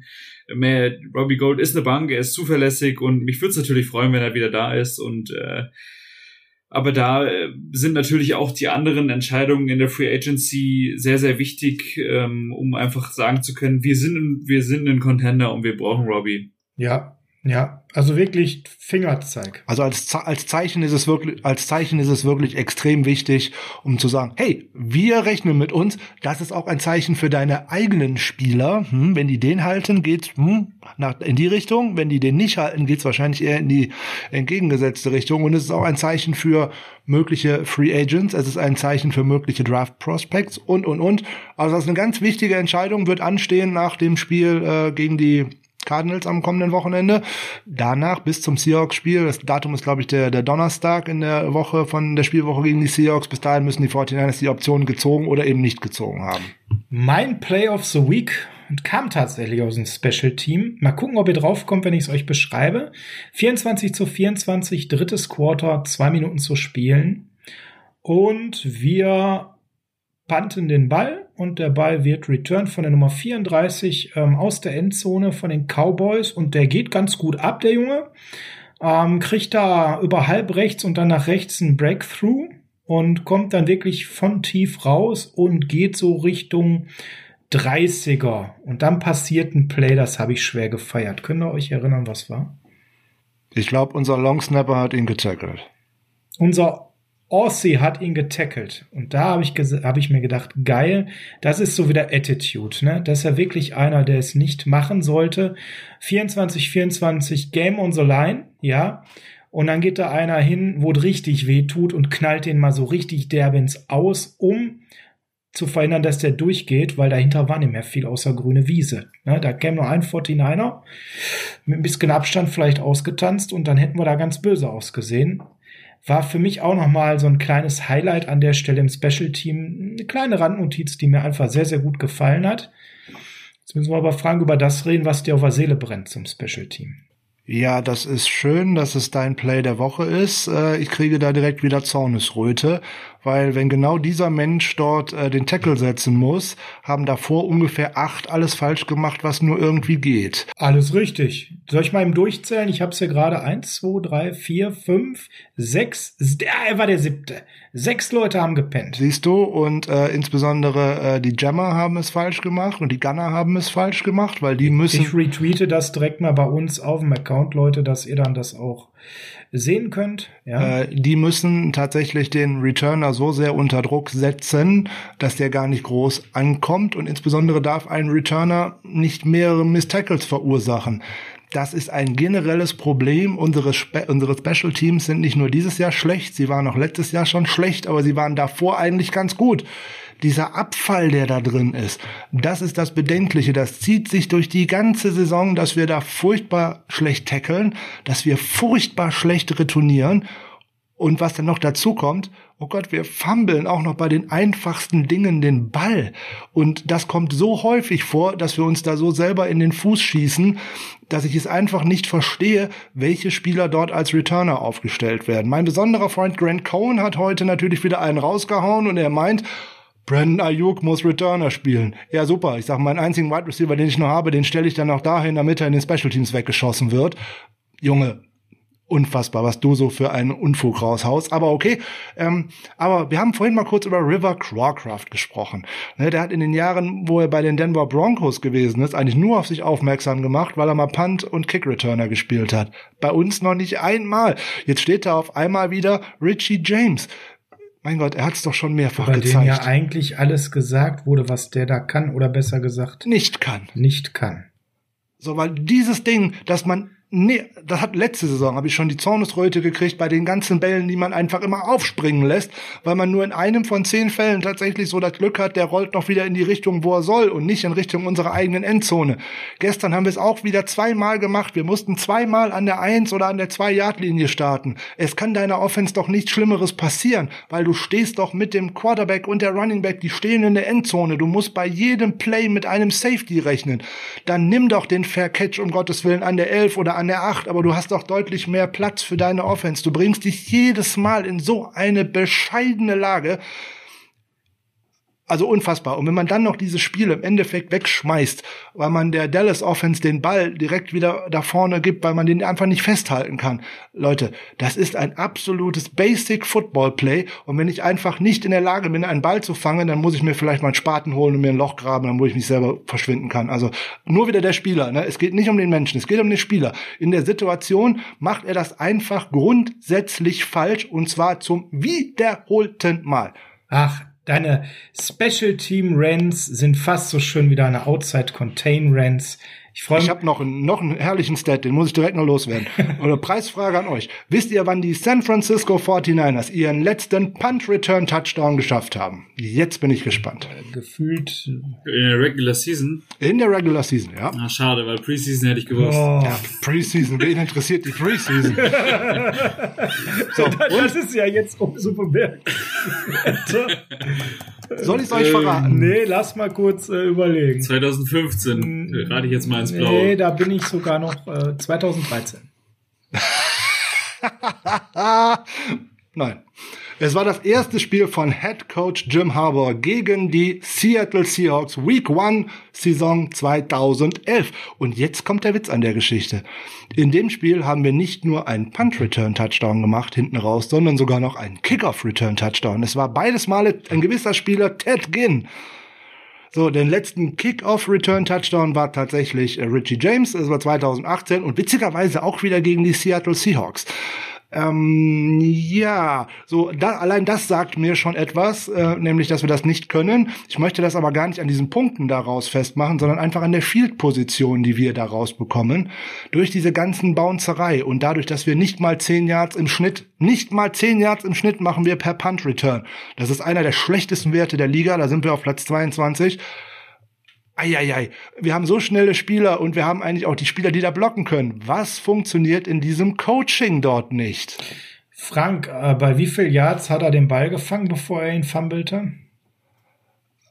Ich habe keine Ahnung. Ich glaube, es war an, an der 12, an der, es an der 11, 12, irgendwie sowas. Es war an der 12. Ja, ja ganz genau. So. Ben, Fair Catch und alles ist gut. Genau, Ben. Ah, warum macht er da keinen Fair Catch? 12 Yards ich glaube, die Frage brauchen wir uns bei Richie James nicht mehr stellen. Wir sind jetzt tatsächlich wieder bei dem Standpunkt angekommen, wie wir 2018 und früher waren, wo man bei jedem Return einfach Angst haben muss, dass der Ball gefammelt wird, egal wie weit der Lauf ist. Ja, und warum River Crocraft die nicht Chance nicht bekommt, auch ein Rätsel und das mit Dante Pettis.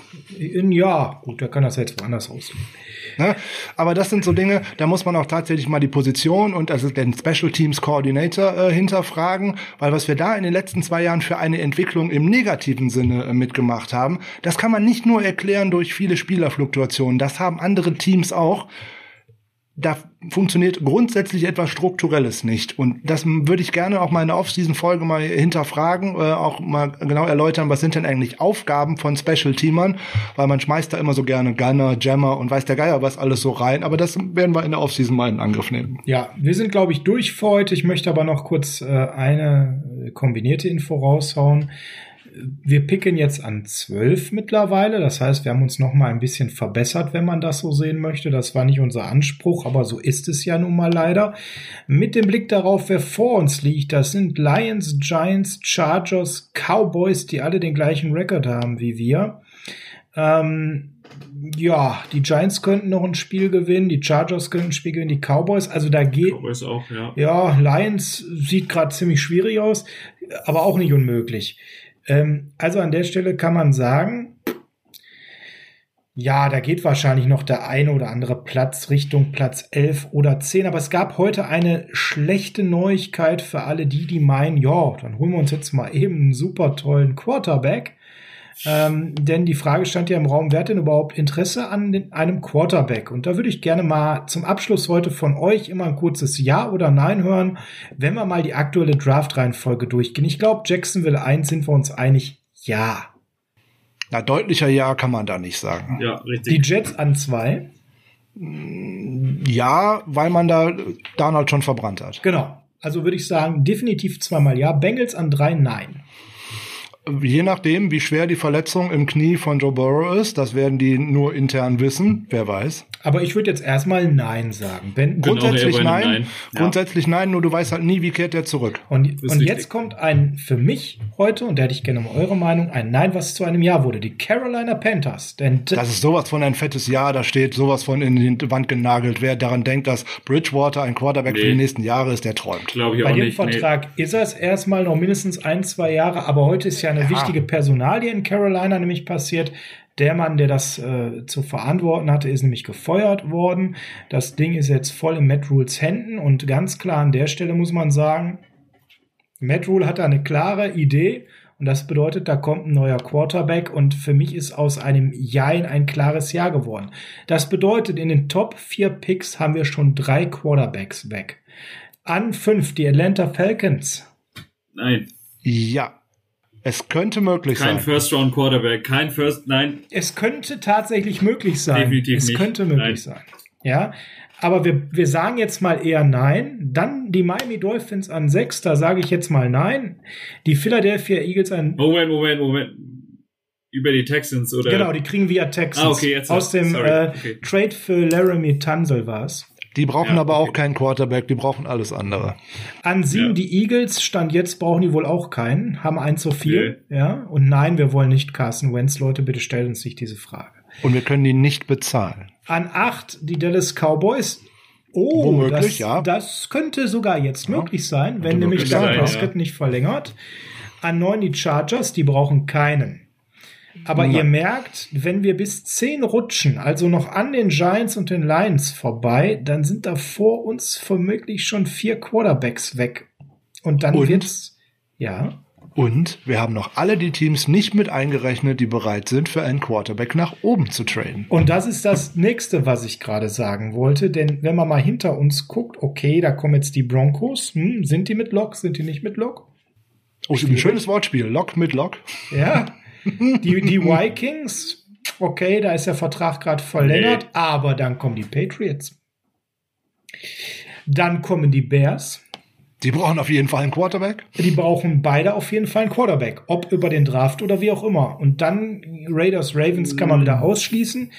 Also da sind direkt hinter uns zwei, die könnten mit etwas wenig Material genau vor uns kommen. Und wenn man jetzt mal, wir wollen jetzt nicht zu tief rein philosophieren, auf die Quarterback-Tiefe dieser Draft-Klasse guckt, dann wird so nach Position 3, 4 äh, meiner Meinung nach relativ übel, was den Dump-Off in der Leistung angeht. Genau das. Oh- Ohne Haus und Hof zu verkaufen, äh, ist da in der ersten Runde kein, kein Quarterback drin, bin ich der Meinung. Also verabschieden wir uns schon mal von Lawrence, verabschieden wir uns schon mal von Wilson.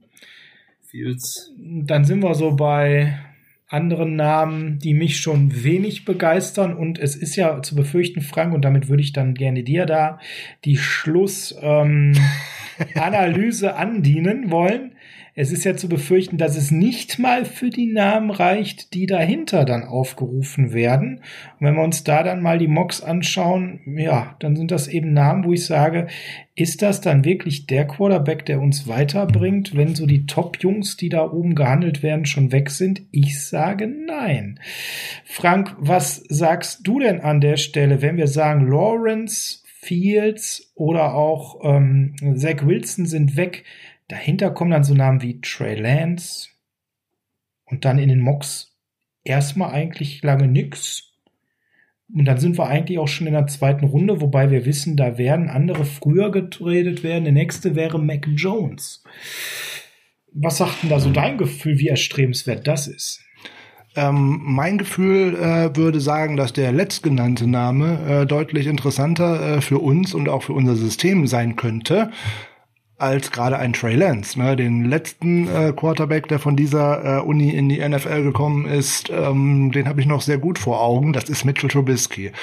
Und ähm, großartig anders sehe ich den nicht. Insbesondere hat die Saison nicht gespielt. Er kommt von einem Powerhouse aus der zweiten Liga, in Anführungszeichen. Ne? Ähm, die haben in den letzten sieben von acht Jahren äh, die Meisterschaft dort gewonnen und ähm, der hat immer gutes Surrounding-Personal und ähm, ja, da glänzt man, weil das ist so, als ob Bayern München gegen äh, die dritte Fußball-Bundesliga spielt. Also das ist Quark. Ähm, also die Zahlen sind einfach geschönt und äh, das sieht mir aus wie bei Mitchell Trubisky. Der bringt interessante Sachen mit. Ich denke, dass so Spieler wie ein Mac Jones alleine, weil er diese Saison echt gut spielt. Klar, der hat auch einen super Surrounding Cast, ist gar keine Frage. Ähm, aber gerade mit seinen Deep Balls bringt er äh, tolle Sachen ins Spiel. Ich halte aber einen anderen Quarterback für das Kyle Shanahan-System noch viel wahrscheinlicher, nämlich Kyle Trask, Kyle Trask. Von, von den Florida Gators. So, und wenn man den vielleicht in der zweiten Runde abstauben könnte, dann hätte man vielleicht tatsächlich was Schönes. Der könnte vielleicht ein Jahr hinter einem restrukturierten Vertrag mit Garoppolo sitzen und ein bisschen lernen. Und dann könnte der vielleicht ganz, ganz viel bringen. Also ich bin kein großer Florida Gators-Fan, das habe ich hier schon mal mehr gesagt. Oder Spieler aus Florida ohnehin ähm, sind nicht so meine Favoriten. Aber der würde in dieses System passen. Ne? Gute Decisions macht er, der ist auch wieder relativ nicht mobil. Der kann ja, ein bisschen leider, laufen, aber leider. er tut, er tut es eigentlich nicht. Aber der fällt im College schon gerade gute Entscheidungen. Der wirft unheimlich gute Pässe auf Tight Ends. Ne, jetzt hat er ja auch gerade einen sehr guten mit Kyle Pitts. Äh, das würde bei uns auch passen. Ähm, der kann aber auch einen sehr guten und präzisen Deep Ball werfen. Das hat man jetzt auch gesehen auf seinen äh, Ex-Receiver. Tomba, also da, da geht, das ist für mich so mit der, der Frontrunner, äh, wenn wir nicht mit. Also wenn Zach Wilson fällt, würden wir ihn ja nehmen. Sagen wir es mal so. Ja. Aber da fällt er ja nicht hin. Sein, sind wir, sind wir mal realistisch. Und dann würde ich den First-Round-Pick nicht für ihn nehmen und würde auf Trask gehen. Ja, vor allem die 49ers haben ja, wenn wir Glück haben. Wenn wir Glück haben, haben wir aktuell neun äh, Draft-Picks. Ja, das ist schön. Äh, wir haben aber nur in den ersten drei Runden haben wir nur zwei. Und das ist das Problem, wenn man jetzt selber sagt, wir könnten ja hochtraden. Ja klar, könnten wir. Äh, dann muss man aber unheimlich viel aufgeben. Und das ist auch so ein Problem, weil Salary Cap bezahlen und so weiter. Wenn wir mit neun oder vielleicht sogar zehn, je nachdem, ne, wenn Robert Saleh irgendwo äh, rein zufällig äh, Head Coach werden sollte, bekommen wir einen Drittrunden-Pick dazu. 2021 und 2022 nochmal. Ist eine merkwürdige Regel, aber wir würden sie ja mitnehmen. Dann hätten wir zehn Picks. Und der Hammer an der Geschichte ist, diese zehn Spieler, die kosten mich roundabout zehneinhalb bis elf Millionen in seinem ersten Jahr. Und damit habe ich meinen Kader schon verdammt gut aufgefüllt und habe eine ganze Menge Geld gespart. Daran darf man nicht vergessen. Man muss ein Team über eine Draft bauen. Und von daher wäre es doch eine schicke Nummer zu sagen, oh, komm, lass uns zur zehnte oder elfte werden. Wir traden runter, weil eben die guten Quarterbacks schon weg sind nehmen dann irgendwo an 18, 20, 25 einen guten Cornerback. Oder einen guten O-Liner. Oder ein, oder ein Guard. Ja, ja was genau. auch immer, genau. Wobei ich sage einen guten Cornerback an der Stelle. Ja, aber das werden wir drei definitiv in den nächsten Wochen diskutieren. Packen noch mal schön Pick drauf, so ein Zweitrunder, für den wir dann unseren Quarterback der Zukunft einsagen da kann ich direkt noch mal schön einhaken. Du hast ja gerade so nett gesagt, äh, Cornerback. Ähm, ich habe am Samstag bei uns über äh, Patreon noch eine neue Folge hochgeladen und so ein bisschen in die Glaskugel geschaut. Wer könnte denn unser neuer Defensive Coordinator werden, falls Robert Saleh uns äh, verlassen sollte mit einem Head Coach Job? Und auch da spielt die Entscheidung, wen man denn da so nimmt, natürlich in diesen Draft-Prozess mit rein. Ne? Da die setzen alle unterschiedliche Dinge, die sie voraussetzen. Ne? Der eine braucht unbedingt einen Shutdown Corner, der nächste braucht den, der nächste will irgendwas. Hört mal rein, das ist bestimmt äh, vielleicht ganz spannend. Vielleicht sagt er auch, mein Gott, der Frank hat sich da aber auch wieder Namen ausgedacht. Es geht auch um meinen Wunschkandidaten, den werden wir niemals sehen. Aber interessantes Gedankenspiel. So, also schaut mal rein bei Patreon, das ist auf jeden Fall eine lustige Folge. Ist ein bisschen länger geworden, als ich gedacht habe, aber naja, das kennt ihr ja von mir. Das ist ein schönes Stichwort für heute zum Schluss. Es ist ein bisschen länger geworden, als wir gedacht haben. Zwei Stunden 15 Minuten. Das ist, äh, da werden wir den einen oder anderen definitiv schocken, wenn er das dann in Spotify oder dieser oder sonst wo sieht. An der Stelle sind wir am Ende, Ben. Deine Chance, nochmal alles zu sagen, was heute nicht gesagt worden ist oder für diese Folge, was es angeht, für immer zu schweigen. Hast du etwas zu ergänzen? ich habe bewusst, ich habe bewusst geschwiegen. Du hast bewusst geschwiegen. Nein, also ich habe eigentlich alles gesagt. Ich habe gesagt, ähm, wie gesagt, ich bin aktuell äh, weniger beim Ärgern über die aktuelle Saison. Wir schauen nach vorne, was wir gerade schon in Grundzügen getan haben und äh, tatsächlich bin ich stand jetzt äh, weniger beim Football und mehr in der Weihnachtszeit. Ein schönes Stichwort. Äh, wir gehen jetzt alle noch lecker in die Weihnachtsbäckerei, machen uns ein paar äh, lecker Plätze in den nächsten Tagen, schöne Stimmung, schmücken Tannenbäume, freuen uns über die kleinen und besonders wichtigen Dinge des Lebens, dass wir mit unseren ganz, ganz, ganz Lieben, die uns ganz, ganz viel bedeuten, im engsten Kreise schön feiern können und nehmen den Football mal nicht ganz so wichtig, wie wir es sonst tun, denn es kommen jetzt noch ein, zwei spannende Evaluierungsspiele, wo es einfach nur darum geht zu gucken, wer passt gut nächste Saison in unseren Kader und könnte auch günstig sein. Also von meiner Seite an der Stelle wünsche ich euch allen bei den 49ers Germany und bei denen, die uns hören und tatsächlich noch nicht in unserem Verein sein sollten, ein schönes Weihnachtsfest. Wenn ihr euch was Gutes tun wollt, dann werdet Mitglied bei uns, schreibt uns an, egal über welchen Kanal und wir kriegen das hin. Kommt gut durch die nächsten Tage. Wir hören uns tatsächlich dann wieder mit einer Vorschaufolge rund um die Feiertage und damit gebe ich ab an Center Höhle. Ja, ähm, ein wenig Knecht Ruprecht zum Schluss, aber der Center ist mir eigentlich äh, deutlich lieber, ohne Wenn und Aber. Ja, von mir auch die besten Wünsche für die Weihnachtstage. Kommt gut durch die Weihnachtstage. Ähm, besinnliche Weihnachten in einem beschaulichen Kreis. Äh, genießt die Tage, kommt alle ein bisschen zur Ruhe. Jeder fährt ein bisschen runter. Das kann auch aufgrund dieses ganzen Jahres nicht schaden. Trotzdem, es geht wie immer aus der Folge raus mit äh, Heart of Chrome und California. Ne? Wer noch ein Weihnachtsgeschenk sucht, geht bei Jungs auf die Seite und bestellt nochmal. Die versenden auch ganz schnell.